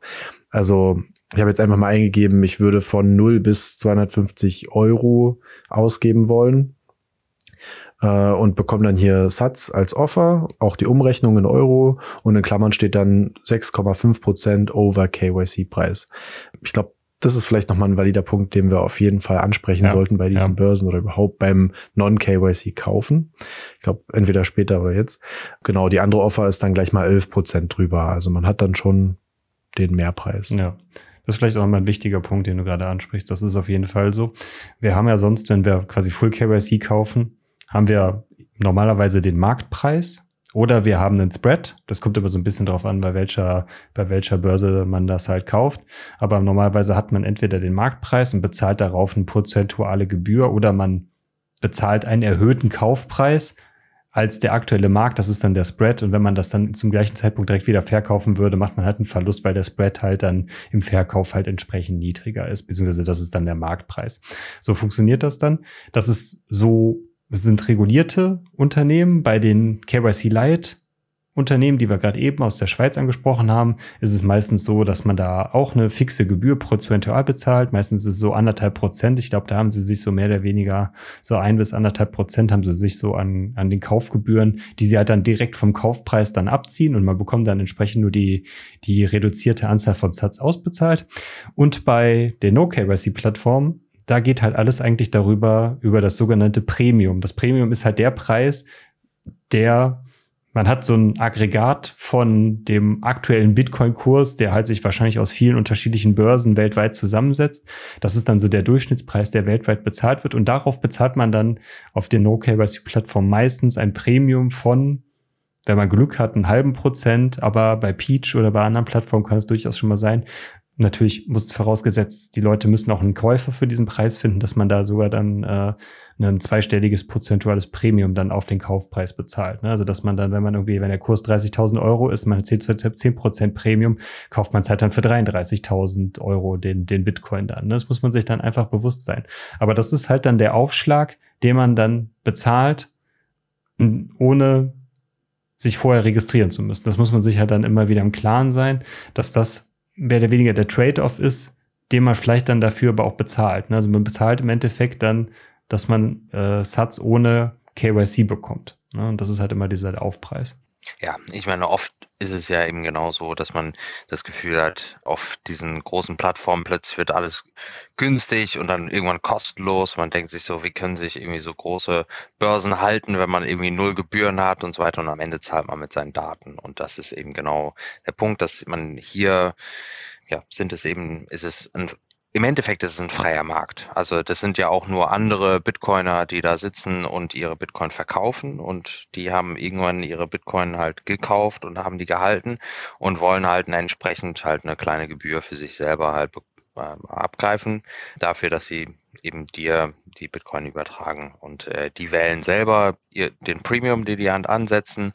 Und das ist eben ein freier Markt. Wenn man zu hohe Gebühren setzt, nimmt keiner das Angebot an und dann senkt man das soweit ab. Und deswegen ist es auch, dieses Premium ist eben jetzt nicht festgelegt. Ähm, und dadurch schwankt es sehr stark je nach Marktlage. Also äh, genau. es ist halt definitiv, ich finde all diese so Peer-to-Peer-Börsen sind sehr gut, wenn es darum geht, zu sagen, ich will eine gewisse Summe alle zwei Wochen, einmal die Woche, einmal im Monat, wie auch immer, so äh, dann einfach kaufen und das einfach durchgehend. So dieses so äh, DCA, so Konzept. Aber was nicht sehr gut funktioniert, ist so by the dip. Also wenn der Markt gerade abstürzt und man will schnell mal was kaufen, das sind, weil am Ende, wir können es ja ganz realistisch sehen, auf diesen Plattformen sitzen nur Hardcore-Bitcoiner. So, niemand benutzt BISC, der nicht irgendwie äh, und, und tradet da Bitcoin, der nicht selber auch ein Bitcoiner ist. Das heißt, wenn gerade irgendwie als jetzt zum Beispiel letztes Jahr die ganze FTX-Geschichte war und so weiter, so alle, die auch auf BISC sind, wissen, das hat jetzt gerade nichts mit Bitcoin zu tun und so weiter. Also die, die Premiums gehen komplett durch die Decke. Also wenn, wenn solche mhm. ein Einbrüche kommen, findet man kaum noch ein Angebot unter 15 Prozent über dem äh, Kurs. Äh, das heißt, man sollte sich äh, man sollte jetzt nicht da auf Schnäppchenjagd gehen, wenn der Markt einbricht, äh, sondern es, das bietet sich eher an für regelmäßige Käufe und dann wenn, zahlt man halt. Man kann ja ein bisschen auf der Lauer sein und mal dann kommt irgendwie ein Angebot rein, was irgendwie nur 0,5 Prozent oder teilweise auch 0 Prozent. Es gibt auch mal Situationen, in denen man unter Marktpreis kaufen kann, gerade wenn der, der Kurs gerade rasant steigt. Ähm, so im letzten Bullrun hat man das auch oft gesehen, dass man teilweise auch für zwei, drei, vier Prozent unterm Kurs kaufen konnte. Mhm. Und da muss man einfach so ein bisschen Gefühl dafür bekommen, wie am Ende ist es eben ein freier Markt und es sind Käufer und Verkäufer, die zusammenkommen und Angebot und Nachfrage regelt dann diese Premium. Genau. Und das ist ein guter Punkt, weil, wie du es gerade gesagt, hinter jeder Handelspartner steckt auch eine Person oder ein Mensch, die, der halt ne, in einer bestimmten Situation ist, warum er jetzt gerade Bitcoin kaufen oder verkaufen will. Es kann natürlich sein, dass diese Person gerade also quasi so schnell wie möglich irgendwie Bitcoins liquidieren möchte und da auch durchaus bereit ist, dann halt zu einem Preis unterhalb des Marktpreises zu verkaufen, einfach um so schnell wie möglich einen Käufer für seine Bitcoin zu finden. Warum auch immer. Ne? Es muss jetzt ja kein Preisverweis sein. Es kann einfach nur eine persönlichen Lebensumstand sein. Ne? Und sowas kann natürlich dann auch immer kommen. Ne? Das finde ich dann halt, äh, muss man da halt auch immer bedenken. Was man aber, finde ich, jetzt bei diesem Premium, wir haben es jetzt gerade die ganze Zeit angesprochen, nicht, auch nicht vergessen sollte, diese Plattformen oder die, diese dezentralen Börsen wollen sich natürlich auch in irgendeiner Form zumindest äh, finanzieren, damit sie den Betrieb, weil da halt auch zumindest im gewissen Teil äh, Leute Proof of Work oder zumindest Arbeit oder Server bezahlt werden müssen, die halt dann zumindest einen rudimentären oder einen grundlegenden Dienst bereitstellen. Und auf diesen No-KYC-Plattformen hat man natürlich auch Handelsgebühren, die halt auch zwar nicht so groß sind, aber dennoch sind sie dennoch vorhanden. Das sollte man halt auch nicht unterschlagen. Das kommt dann noch on top zu dem Premium, was man dann auch für die Bitcoins auch noch bezahlt. Das ist ein, unterscheidet sich von, von Plattform zu Plattform, aber das ist halt durchaus auch noch vorhanden, was man dann immer wieder berücksichtigt haben muss. Selbst, selbst wenn man ein Bitcoin-Kauf zu 0% Premium halt macht, hat man immer noch trotzdem immer noch die Handelsgebühren, die, äh, die, ich glaube, bei BISC sind es irgendwie 50.000 Satz oder sowas. Das ist jetzt nicht viel oder 5.000 Satz. Ich glaube, es sind sogar nur 5.000 Satz pro Trade oder pro, pro Trade, aber ich weiß es nicht genau. Es ist jetzt nicht viel, aber trotzdem ist es vorhanden dann, ne? Habt ihr noch Punkte zu dem Bereich oder sollen wir mal zum nächsten Punkt übergehen? Ein Punkt äh, hätte ich noch. Das, also auf diesen Börsen hat man eben die Möglichkeit, grundsätzlich das, so wie wir es bei den, bei den äh, so KYC Light äh, Unternehmen äh, schon vorgestellt haben, eben, und das, da ist auch die größte Liquidität bei BISC zum Beispiel, das über eine SEPA-Transaktion äh, zu bezahlen. Allerdings bieten diese Plattformen, ich glaube auch mittlerweile alle Plattformen bieten da auch andere Bezahlmöglichkeiten an, dass man eben diese vier Transaktionen ja. nicht nur über SEPA machen kann, sondern eben auch zum Beispiel über so Revolut gibt es auch eben so alternative Banking-Apps äh, und dann aber auch teilweise ganz andere äh, Modelle, wie bei BISC zum Beispiel, hat man die Möglichkeit, das Face-to-Face -to -face zu machen. Das heißt, man trifft sich wirklich dann lokal, also wenn man jetzt jemanden in der gleichen Stadt findet, dann kann man sich irgendwo im Park treffen und äh, übergibt irgendwie eine Papiertüte mit äh, ein paar Scheinen drin und bestätigt dann quasi die, die, den Trade vor Ort und dann äh, geht man. Also das habe ich tatsächlich auch schon mal selber gemacht, um das mal auszuprobieren. Das war ganz spannend. Äh, funktioniert tatsächlich und es gibt natürlich sehr wenige Angebote, aber es funktioniert. Oder eben es gibt auch die Möglichkeit, das über den Postweg zu machen. Man kann so eine Mail-Order machen. Das heißt, im Endeffekt schickt man einfach nur einen Brief äh, mit dem Geld drin an die Person und dann äh, bestätigt die Person eben, dass das Geld äh, halt angekommen ist und dann wird die, die Transaktion abgeschlossen. All diese Sachen, äh, da, da ist die Liquidität relativ gering, aber wenn man wirklich diesen Weg gehen möchte, gibt es diese Option äh, auf diesen Plattformen. Und äh, weil eine Sache sollte jedem auch als Risiko äh, bewusst sein auf diesen Plattformen. Man hat keine zentrale Partei, die die ganzen Daten von einem hat.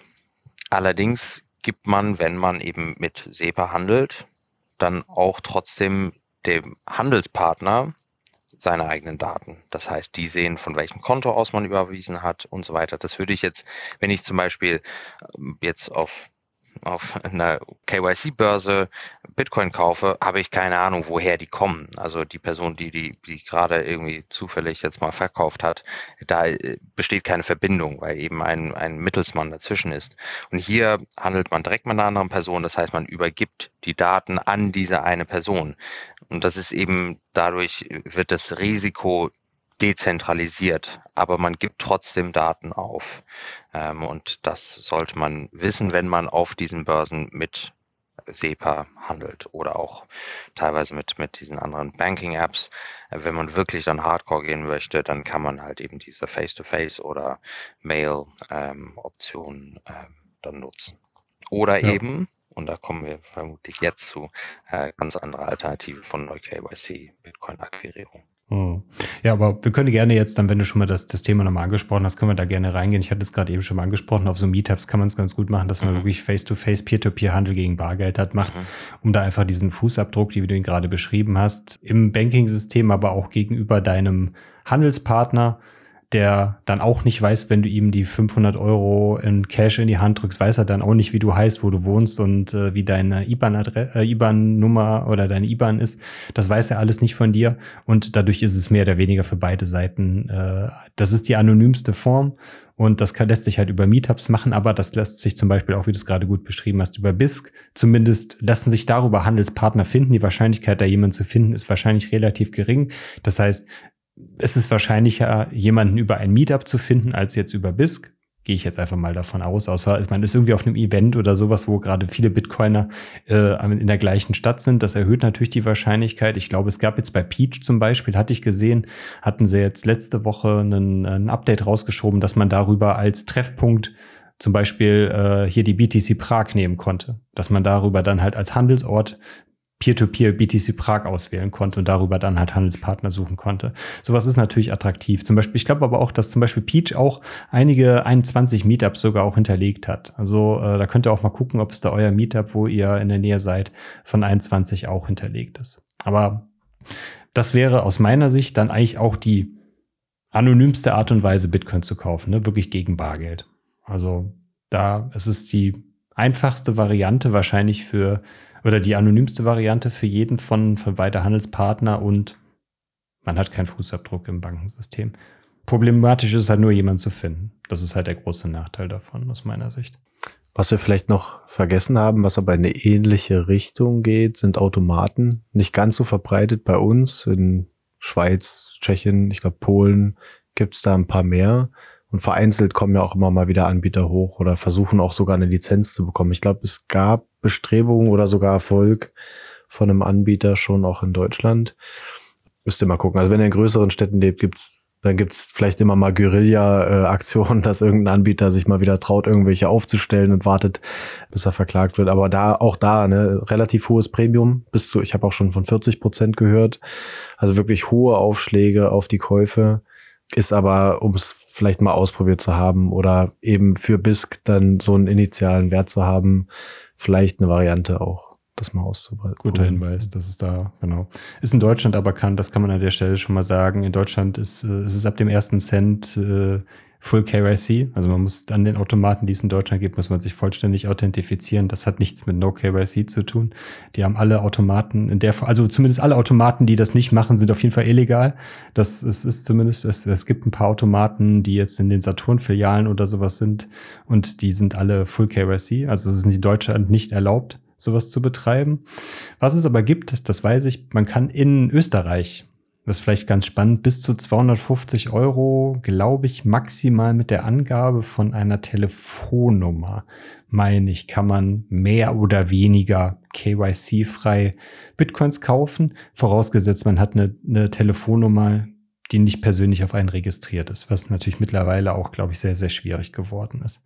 Aber das habe ich persönlich noch nicht gemacht. Und in der Schweiz am Bahnfahrkartenautomaten. Ähnliches, ne? Geil. Genau, auch ja. mit der Telefonnummer. Ich habe es nicht geglaubt, dass ich es zum ersten Mal gehört habe. was? Am Fahrkartenautomaten kann man Bitcoin kaufen? Ja, ja stimmt. Also in der Schweiz ja, genau, für die, bei der Zitadelle in der Schweiz, äh, nicht in der Schweiz jetzt, in Österreich, die jetzt in Graz ist im nächsten Monat. Vielleicht gibt es da ja dann die Möglichkeit, mal irgendwo das mal auszuprobieren an einem Automaten. Wer weiß, vielleicht klappt es ja.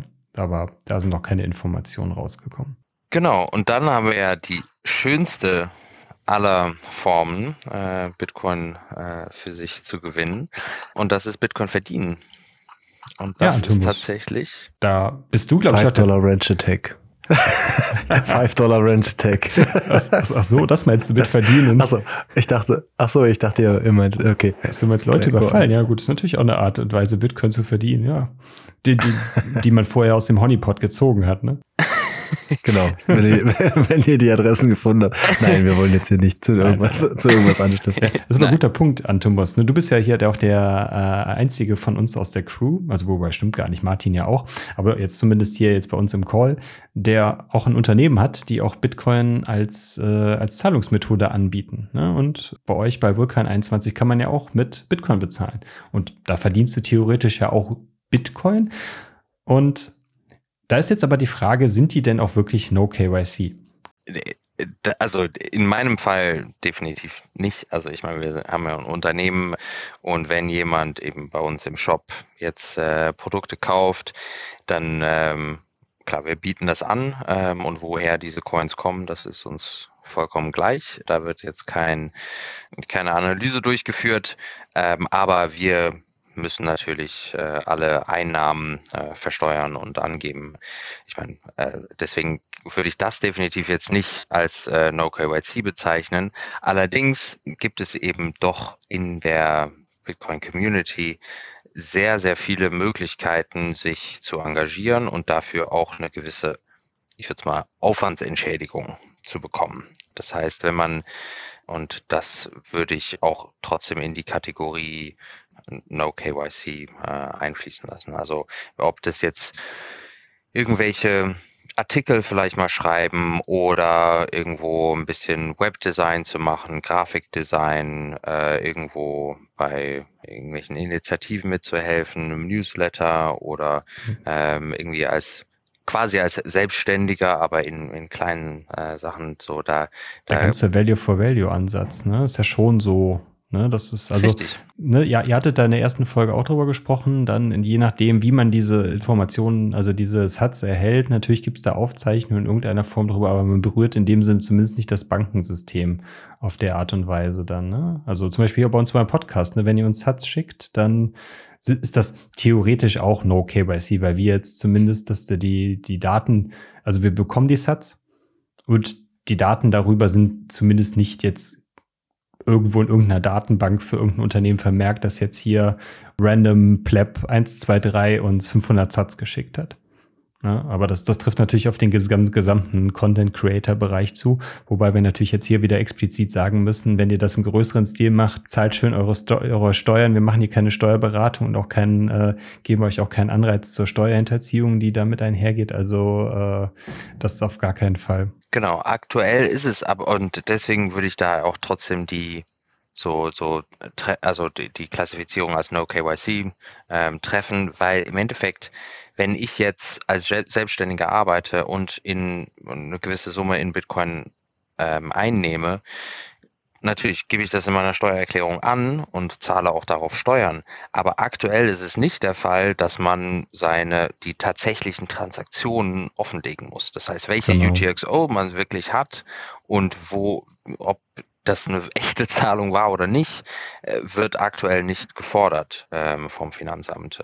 Deswegen haben wir auch schon in der ersten Folge gesagt, zahlt eure Steuern. Aber hier ist es, werden die Coins an sich on-chain, werden nicht erfasst. Genau, das wäre nämlich auch mein Punkt gewesen. Deswegen mein, würde ich jetzt ja schon sagen, dass wenn du dem Finanzer sagst, du hast quasi einen Umsatz von 200 Euro gemacht aber das hast du in Bitcoin bekommen. Aber dass du das in Bitcoin bekommen hast, teilst du dem Finanzamt ja nicht zwingend mit. Du sagst dem Finanzamt ja nur, du hast 200 Euro Umsatz gemacht. Mm, muss Oder teilst ja du dem Finanzamt das schon mit, dass das in Bitcoin gekommen ist? Eigentlich muss man ja dann eben auch eine, ja, eine Rechnung vorlegen. Ähm, und auf der Rechnung steht ja in der Regel dann halt in, in welcher. Aber die Rechnung äh, muss doch dann wahrscheinlich in Euro ausgewiesen werden. Weil das ist ja quasi. Kommt drauf an. Also wenn es in Bitcoin bezahlt wird, dann muss eigentlich auf der Rechnung auch draufstehen, dass es in Bitcoin bezahlt wurde und zu welchem Wechselkurs. Also der, der Eurobetrag und dann zu welchem Wechselkurs und dann, damit man eben das steuerlich ja. Ich glaube, bei dir ist es ja, ist es ja vielleicht eine andere Situation. Aber wie ist das denn, wenn man als Unternehmen jemand eine Rechnung schreibt Ne, da steht dann halt drauf, ich habe die und die Dienstleistung erbracht, zum Beispiel als Handwerker. Und für meine Handwerkung möchte, für meine Dienstleistung möchte ich gerne 200 Euro haben oder sowas. Dann hat ja dann der Empfänger der Rechnung die Möglichkeit, wo dann vielleicht draufsteht, er kann das per Banküberweisung machen, per 200 Euro, oder er überweist das Geld zu diesem Zeitpunkt, wo er die Rechnung erhält und dann ausführt, das dann in Bitcoin. Weil dann steht auf der Rechnung ja dennoch Rechnungsbetrag 200 Euro. Genau, und eigentlich muss aber eben in der Steuererklärung, und das also gilt definitiv auch für Selbstständige, mhm. wenn es in Bitcoin bezahlt wird, muss ein Wechselkurs, das heißt ein bestimmtes ja. Datum ähm, und eigentlich auch eine Uhrzeit festgehalten werden, ja. wann dieser Betrag überwiesen wurde, damit man da eben dann halt auch einen späteren Gewinn oder Verlust durch Kursschwankungen mhm. von dem Bitcoin ja, dann auch festhalten kann. Und deswegen, also zum Beispiel, wenn man jetzt in, in Unternehmen hat, wo man oder eben selbstständig ist und Zahlungen erhält, das ist eben super, so einen Service wie BTC Pay Server zu nutzen, weil da wird alles festgehalten. Das heißt im Endeffekt, wenn jemand jetzt zu vulkan21.com geht und da irgendwelche Produkte kauft und mit Bitcoin bezahlen möchte, wird man zu einem BTC Pay Server geleitet. Und da steht dann der Eurobetrag. Und sobald man bezahlt, wird dieser Wechselkurs zu dem Zeitpunkt dann genutzt und man bezahlt. Und das wird in der, in der Datenbank von BTC Pay Server, den ich selber hoste, dann mhm. Festgehalten und das kann ich dann später in der Steuererklärung angeben und damit auch dann meine Buchführung führen, wie welche UTXOs ich halte und wie da die Wertentwicklung dann war. Äh, das heißt, das muss man äh, definitiv äh, festhalten. Aber die tatsächlichen On-Chain-Daten im Sinne von, auf welchen Adressen liegen diese UTXOs und wie, wie wurden da, wie sind da bestimmte Transaktionen zusammengekommen oder wo liegen die jetzt? Das wird äh, aktuell nicht gefordert äh, von den Finanzämtern. Es ja. kann natürlich sein, dass das irgendwann äh, sich ändert. Ähm, aber wenn ich jetzt Selbstständiger bin und ich habe einen Auftrag bekommen, jetzt zum Beispiel eine Website zu programmieren für irgendjemanden und ich werde dafür bezahlt, kann ich das irgendwann in meiner Steuererklärung zwar angeben, aber diese Coins on-chain haben eigentlich keinerlei Verbindung dazu. Ja, guter Punkt. Guter Punkt. Cool, haben wir den Punkt auch abgehakt. Also, hast du noch was? Ja, ich tippe wie wild im Dokument, dass ich nichts vergesse von meinen Punkten, äh, weil ihr gerade so schön davon geredet habt, dass man Dienstleistungen oder Unterstützung anbieten kann. Unser Bounty-Programm. Also wer Bock hat, äh, Satz zu verdienen, KYC-free, ja, more or less, äh, der kann mal in unser Bounty-Programm gucken, ob da irgendeine Entwicklertätigkeit oder ähm, Video oder Designtätigkeit, unterschiedliche Sachen, die wir anbieten, ja, ob man das erfüllen kann, ob man sich die einheimsen kann, kam ja auch schon das ein oder andere Mal zum Ausschütten von den Pots. Genau. Und äh, ja, wenn man mit Freunden zum Beispiel was essen, trinken geht und die im besten Fall schon Bitcoiner sind oder es werden wollen, äh, da kann man auch da sich natürlich einigen und die Rückzahlung nicht in Fiat annehmen, sondern nur in Satz. Das ist vielleicht auch eine Möglichkeit, weil man dann eine Auslage macht für die Freunde und dann. Genau, genau. Wenn man, wenn man gerade zusammen das Essen bezahlt hat, dann kann man sagen, komm, dir, das sendest du mir aber einen Satz, ich will deine Euro nicht haben. Ja, das wäre vielleicht auch noch eine Möglichkeit. Das ist immer so witzig, weil man sieht immer, also das, das war gerade, zumindest in Düsseldorf habe ich das ein paar Mal erlebt, da waren Leute immer sehr motiviert, gerade so, wenn dann so sich das Meetup dann so am, am Auflösen war, gesagt haben, ja, ich übernehme alle Rechnungen, kein Problem, ich bezahle alle Rechnungen, ihr könnt mir das Geld nachher in Satz zurückgeben. Das ist nämlich genau dann, äh, genau dann der Moment gewesen, dass die Leute da dann, dann so an, ja, No KYC-Satz gekommen sind, indem sie dann ah, halt die Rechnungen dann, äh, ja, die Zeche bezahlt haben und hintenrum sich dann äh, die Satz dann äh, von den Flaps geholt haben. Dann. Ja, das ist ein guter, guter ja, Hinweis. Gute. Wenn ihr dann nicht schon auf den Meetups äh, sowieso schon KYC-Sets direkt von irgendjemandem gekauft habt, dann könnt ihr es vielleicht auf die Art und Weise sagen, ja, ich bezahle gerne das, äh, ich lege das gerne für dich aus oder so. Guter Punkt. Alright. Gut, letzter Punkt. Wir sind schon über eine Stunde 20. Wir müssen mal ein bisschen Gas geben hier. Aber letzter Punkt und auch finde ich auch sehr wichtig. Und da sprechen wir über die wahrscheinlich jungfräulichsten Bitcoins, die es gibt. Und das ist in vielen Fällen auch No KYC. Das ist, wenn man selber Bitcoin Mining betreibt. Ne? Also wenn man wirklich dann die Auszahlung der, der, der Satz oder der Bitcoin, je nachdem wie, was für einem Größen oder was für einer Größendimension man Mining betreibt, äh, bekommt man die Bitcoin auf eigene Bitcoin-Adressen ausbezahlt. Und je nachdem, ob man solo meint oder ob man halt im Pool meint, da muss man das vielleicht auch noch differenzieren. Äh, differenzieren. Beim Solo-Mining ist es auf jeden Fall No KYC 100 Prozent, weil du es halt einfach dich machst und wenn du mal das Glück hast, einen Block zu erwischen, was sehr, sehr unwahrscheinlich ist, aber das ist jetzt ein anderes Thema, aber dann ist es auf jeden Fall 100% No KYC. Bei Pools muss man, glaube ich, ein bisschen differenzieren. Also ich weiß, dass manche, oder ich habe gehört, das hatten wir auch in der ersten Folge, glaube ich, von äh, ein paar von unseren sprachlichen Zusendungen gehört, dass manche Pools, glaube ich, auch KYC verlangen dass man sich da dann gegebenenfalls authentifizieren muss. Aber es gibt auf der anderen Seite auch kleinere Pools. Ich weiß es zum Beispiel vom äh, Slush Pool, beziehungsweise jetzt heißt er ja mittlerweile Brains Pool. Da muss man sich lediglich mit einer Mailadresse anmelden und der Rest ist quasi ohne weiteren persönlichen Informationen. Also darüber kann man zumindest auch mehr oder weniger KYC-frei sich an einem Pool beteiligen. Habt ihr weitere Erfahrungen oder auch Erfahrungen irgendwie mit Mining machen können? Habt ihr da irgendeinen Take dazu? Leider noch keine. Ich gucke mal so ein bisschen äh, neidisch auf diese ganzen Nerdminer, die jetzt gerade so an den Start gehen. Auch wenn die Wahrscheinlichkeit einfach so unfassbar. Ja, ja, ja. So viel zum, äh, zum Solo-Mining dann, ne? Ja. Das ist natürlich noch genau, unwahrscheinlicher genau. da irgendwie. Aber ja, es wäre, wenn, wenn irgendein Nerdminer jemals einen Block finden würde, wäre das auch ein hundertprozentiger No-KYC äh, Bitcoin. Stack, den er dann erhalten würde. Aktuell noch 6,25 Bitcoin, ne? Bis nächstes Jahr im Mai, glaube ich, oder so. Oder wann das nächste Halving so grob sich beeilen jetzt. ist. Schnell noch beeilen. ganz viele Nerdmänner genau. anschließen. Ja, also wenn irgendjemand Lotto spielt, hört auf jeden Fall sofort damit auf und investiert lieber darin. Also da sind die Chancen immer noch besser. Ja.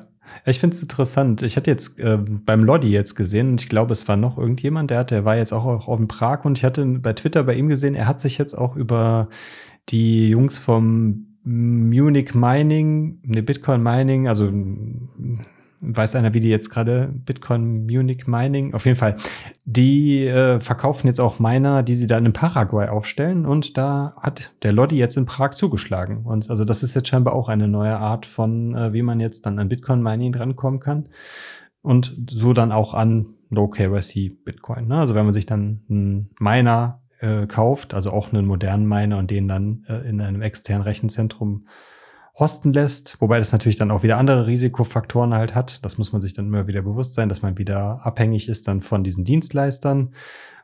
Ja, und auch oder auch von den äh, Jurisdiktionen, wo diese Miner dann stehen. Das ist, glaube ich, eher das Problem, weil Munich International Mining. Munich International Mining, vielen Dank.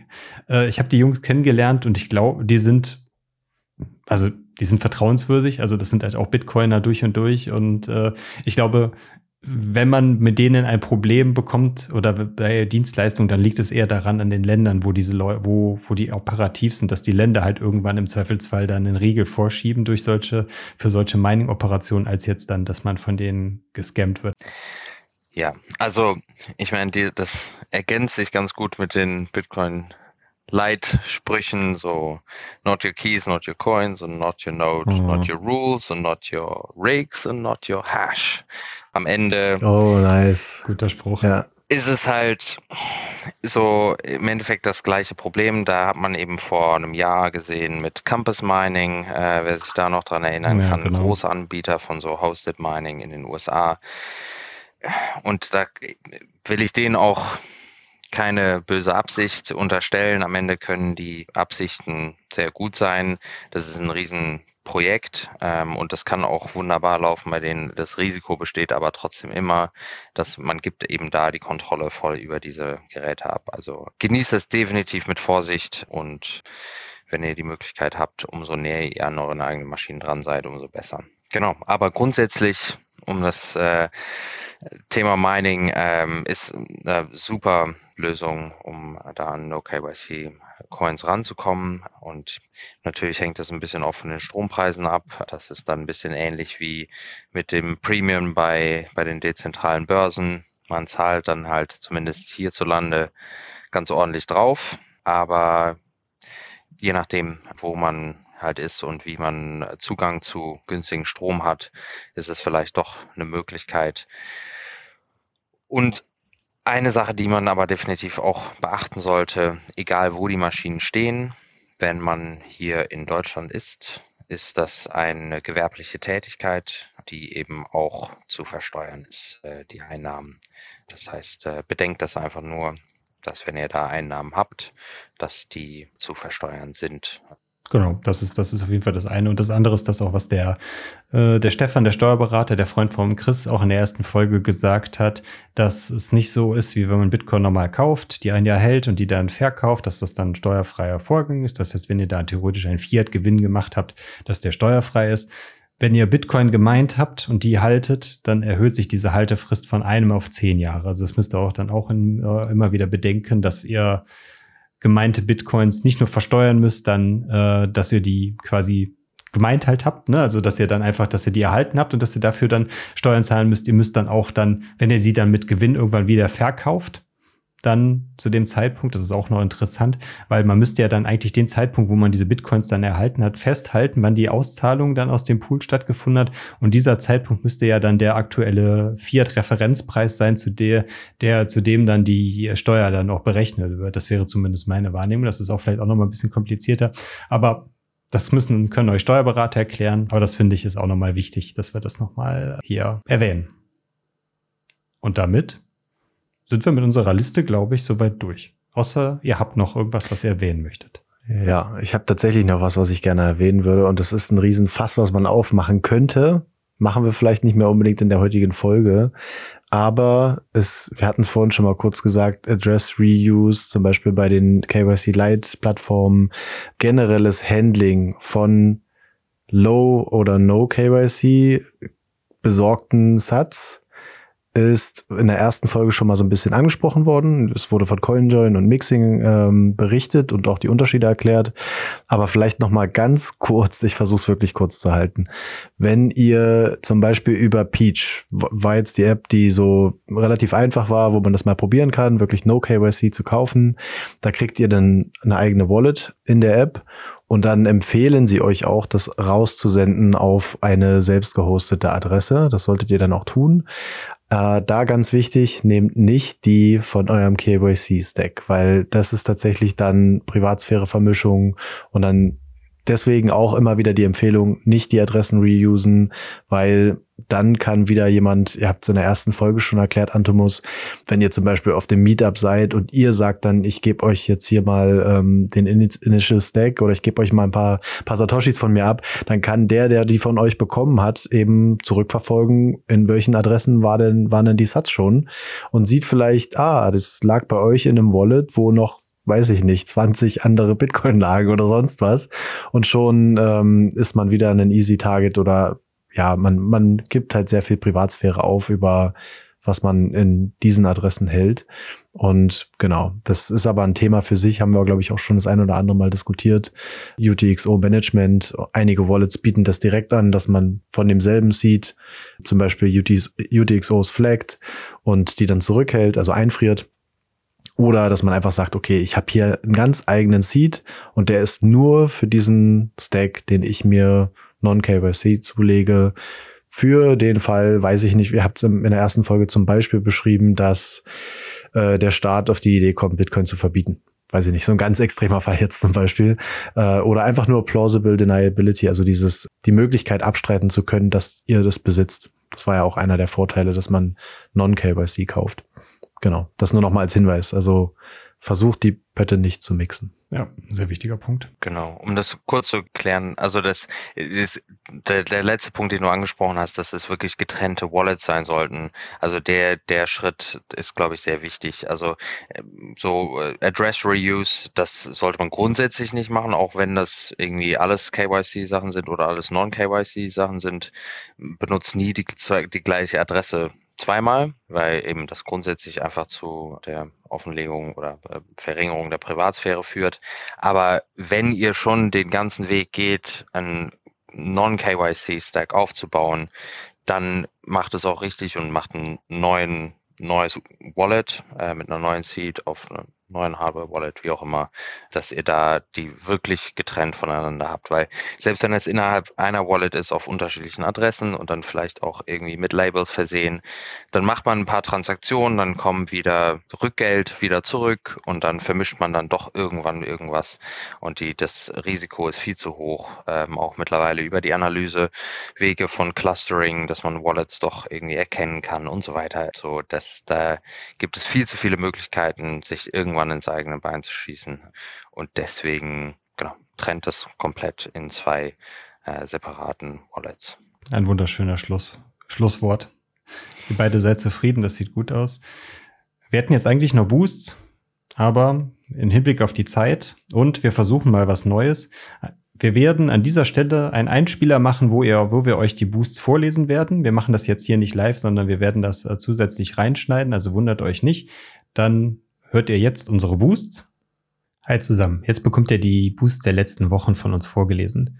Einmal 5000 Satz von Klabuster Note zur Folge Notsignal Talk 124 Republika. Danke für die gute Folge. Gerne mehr gute Bitcoin-Kritik. PS, jetzt bekommt ihr einen Boost von Hörer Nummer 7. Ja, vielen Dank, Klabuster Note. Der zweite Boost ist von 2100 Satz von Spacetime zur Folge KYC-Reihe, die erste Folge. Einfach nur mit dem Kommentar, einfach stark und ein Salutierzeichen. Danke an dich, Spacetime. Dann ein weiterer Boost von über 2000 Satz von User 8735, wie auch immer. Also ein generischer Fountain-User. Zur Folge Nutzinger Buchclub E04 Bitcoin begreifen Wallets. Wow, das ist ja schon eine sehr, sehr alte Folge. Dein Kommentar dazu? Das ist eine verdammt gute Folge. Ja, vielen Dank an dich. Interessant, dass auch noch so spät noch jemand unsere Folgen hört, aber umso schöner. Dann haben wir 2000 Satz vom Leggy auch zur KYC-Serie, beziehungsweise KYC Folge Nummer 1. Einfach nur Boom. Ja, danke Leggy. Ein typischer Leggy-Kommentar auf jeden Fall an der Stelle. Dann haben wir 5021 Satz von Julian BE03 zur Software-Folge mit Jan Paul und Martin. Habe Value for Value nicht vergessen. Super Diskussion, kritisch, aber immer sachlich und ausgewogen. Klar soll Wissenschaft Open Access sein ja, da stimme ich hier an der Stelle auch mal zu. War eine super Folge von Jan Paul und Martin. Dann 1210 Satz von Garfield 218, auch zur Softwarefolge. Ja, macht bitte eine Episode zu staatlichem Engagement in Bitcoin. Gerne so kontrovers wie hier. In meiner Meinung nach ist es ist eine staatliche 51% Attacke auf die Hashrate der gefährlichste Angriffsvektor auf Bitcoin, da die Incentives basierend auf den Mining Profits dann nicht mehr funktionieren würden. Ja, danke Garfield an, auch für dann deine Satz. Hm. Dann haben wir nochmal 5021 Satz vom Julian BE03 zur KYC-Serie, auch die erste Folge. Thanks für die ausführliche Folge. Ein paar Dinge wurden klar, an die ich bis jetzt noch nicht dachte, zum Beispiel On-Chain, History bzw. Zukunft. Ja, sehr gerne, Julian, dass wir dir hier weiterhelfen konnten. Der nächste Boost ist vom Gemla 2100 Satz. Super gut, Jungs. Richtig gut herausgearbeitet. Ich hoffe, wir sind auf der Zitadelle. Ja, Gemmler, da kann ich von meiner Seite sagen, ja, wir sehen uns auf der Zitadelle und der Chris ist auch dabei. Die anderen drei oder die anderen vier sind leider nicht da. Aber zumindest Chris und ich sind da. Dann haben wir nochmal 1021 Slots von einem anderen Lightning Fountain User bekommen. Zur Folge Lightning into Your Pocket, wo wir das Gespräch von David von Pocket hatten. Bester deutscher Bitcoin Podcast. Dank für eure gute Arbeit. Wow. Vielen Dank. Das ist, das freut uns wirklich sehr, dass, dass du uns als den besten deutschen Bitcoin-Podcast hältst. Ich glaube, da gibt es aber noch viele andere Podcasts, die mindestens genauso gut sind wie wir. Aber danke für die Blume auf jeden Fall. Dann machen wir weiter. 7000 Satz von Blaubeer, ebenfalls zu der gleichen Folge mit äh, David zu Pocket und Lightning. Nach Coinfinity nun in Klammern bald auch Pocket. Es geht voran. Ob wir wohl demnächst dann auch den 138. Lightning-User begrüßen dürfen? Hm, wer weiß. Wir werden es wohl sehen. Dann haben wir nochmal 210 Satz von VMVD 1898, auch zur Lightning-Folge mit Pocket. Super Folge. Wäre mal noch spannend ein Deep Dive zu Lightning Channel Funding bei tiefen Gebühren. Wieso, wie, was muss gemacht werden? Ja, danke für deine Frage. Vielleicht können wir das ja in einer weiteren Session, vielleicht auch im Kontext von unserem Buchclub mal aufgreifen. Dann haben wir nochmal 7000 Satz von Julian BE03, den hatten wir jetzt schon dann ein paar Mal. Zur Ladies Night Folge, wo die beiden Evas bei uns zu Gast waren, beziehungsweise wo die Elina mit den beiden Evas gesprochen hat. Bitcoin als Taschengeld, sehr gut. Als Kind liebte ich Münzen aller Art und kleine Gold- und Silberbarren habe ich mir gewünscht. Ja, Bitcoin ist das neue digitale Gold. Deswegen, vielleicht ist das für Kinder dann umso besser. Genau, und dann haben wir nochmal, auch von ebenfalls von Julian BE03, nochmal 5000 Satz zur Lightning-Folge mit Pocket. Interessante Einblicke, insbesondere in der Problematik von Lightning-Käufen, Sparplänen, Stacking und so weiter.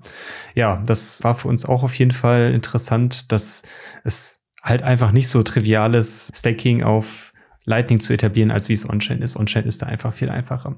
Genau, das waren die Boosts der letzten Wochen und dann bin ich an dieser Stelle raus. Bis dahin, ciao. Alright.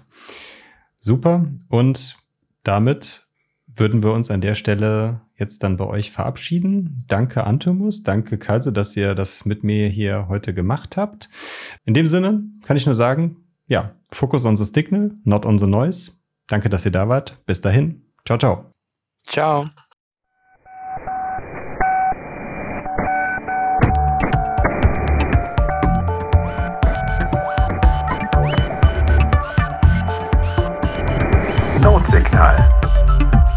focus on the signal, not on the noise.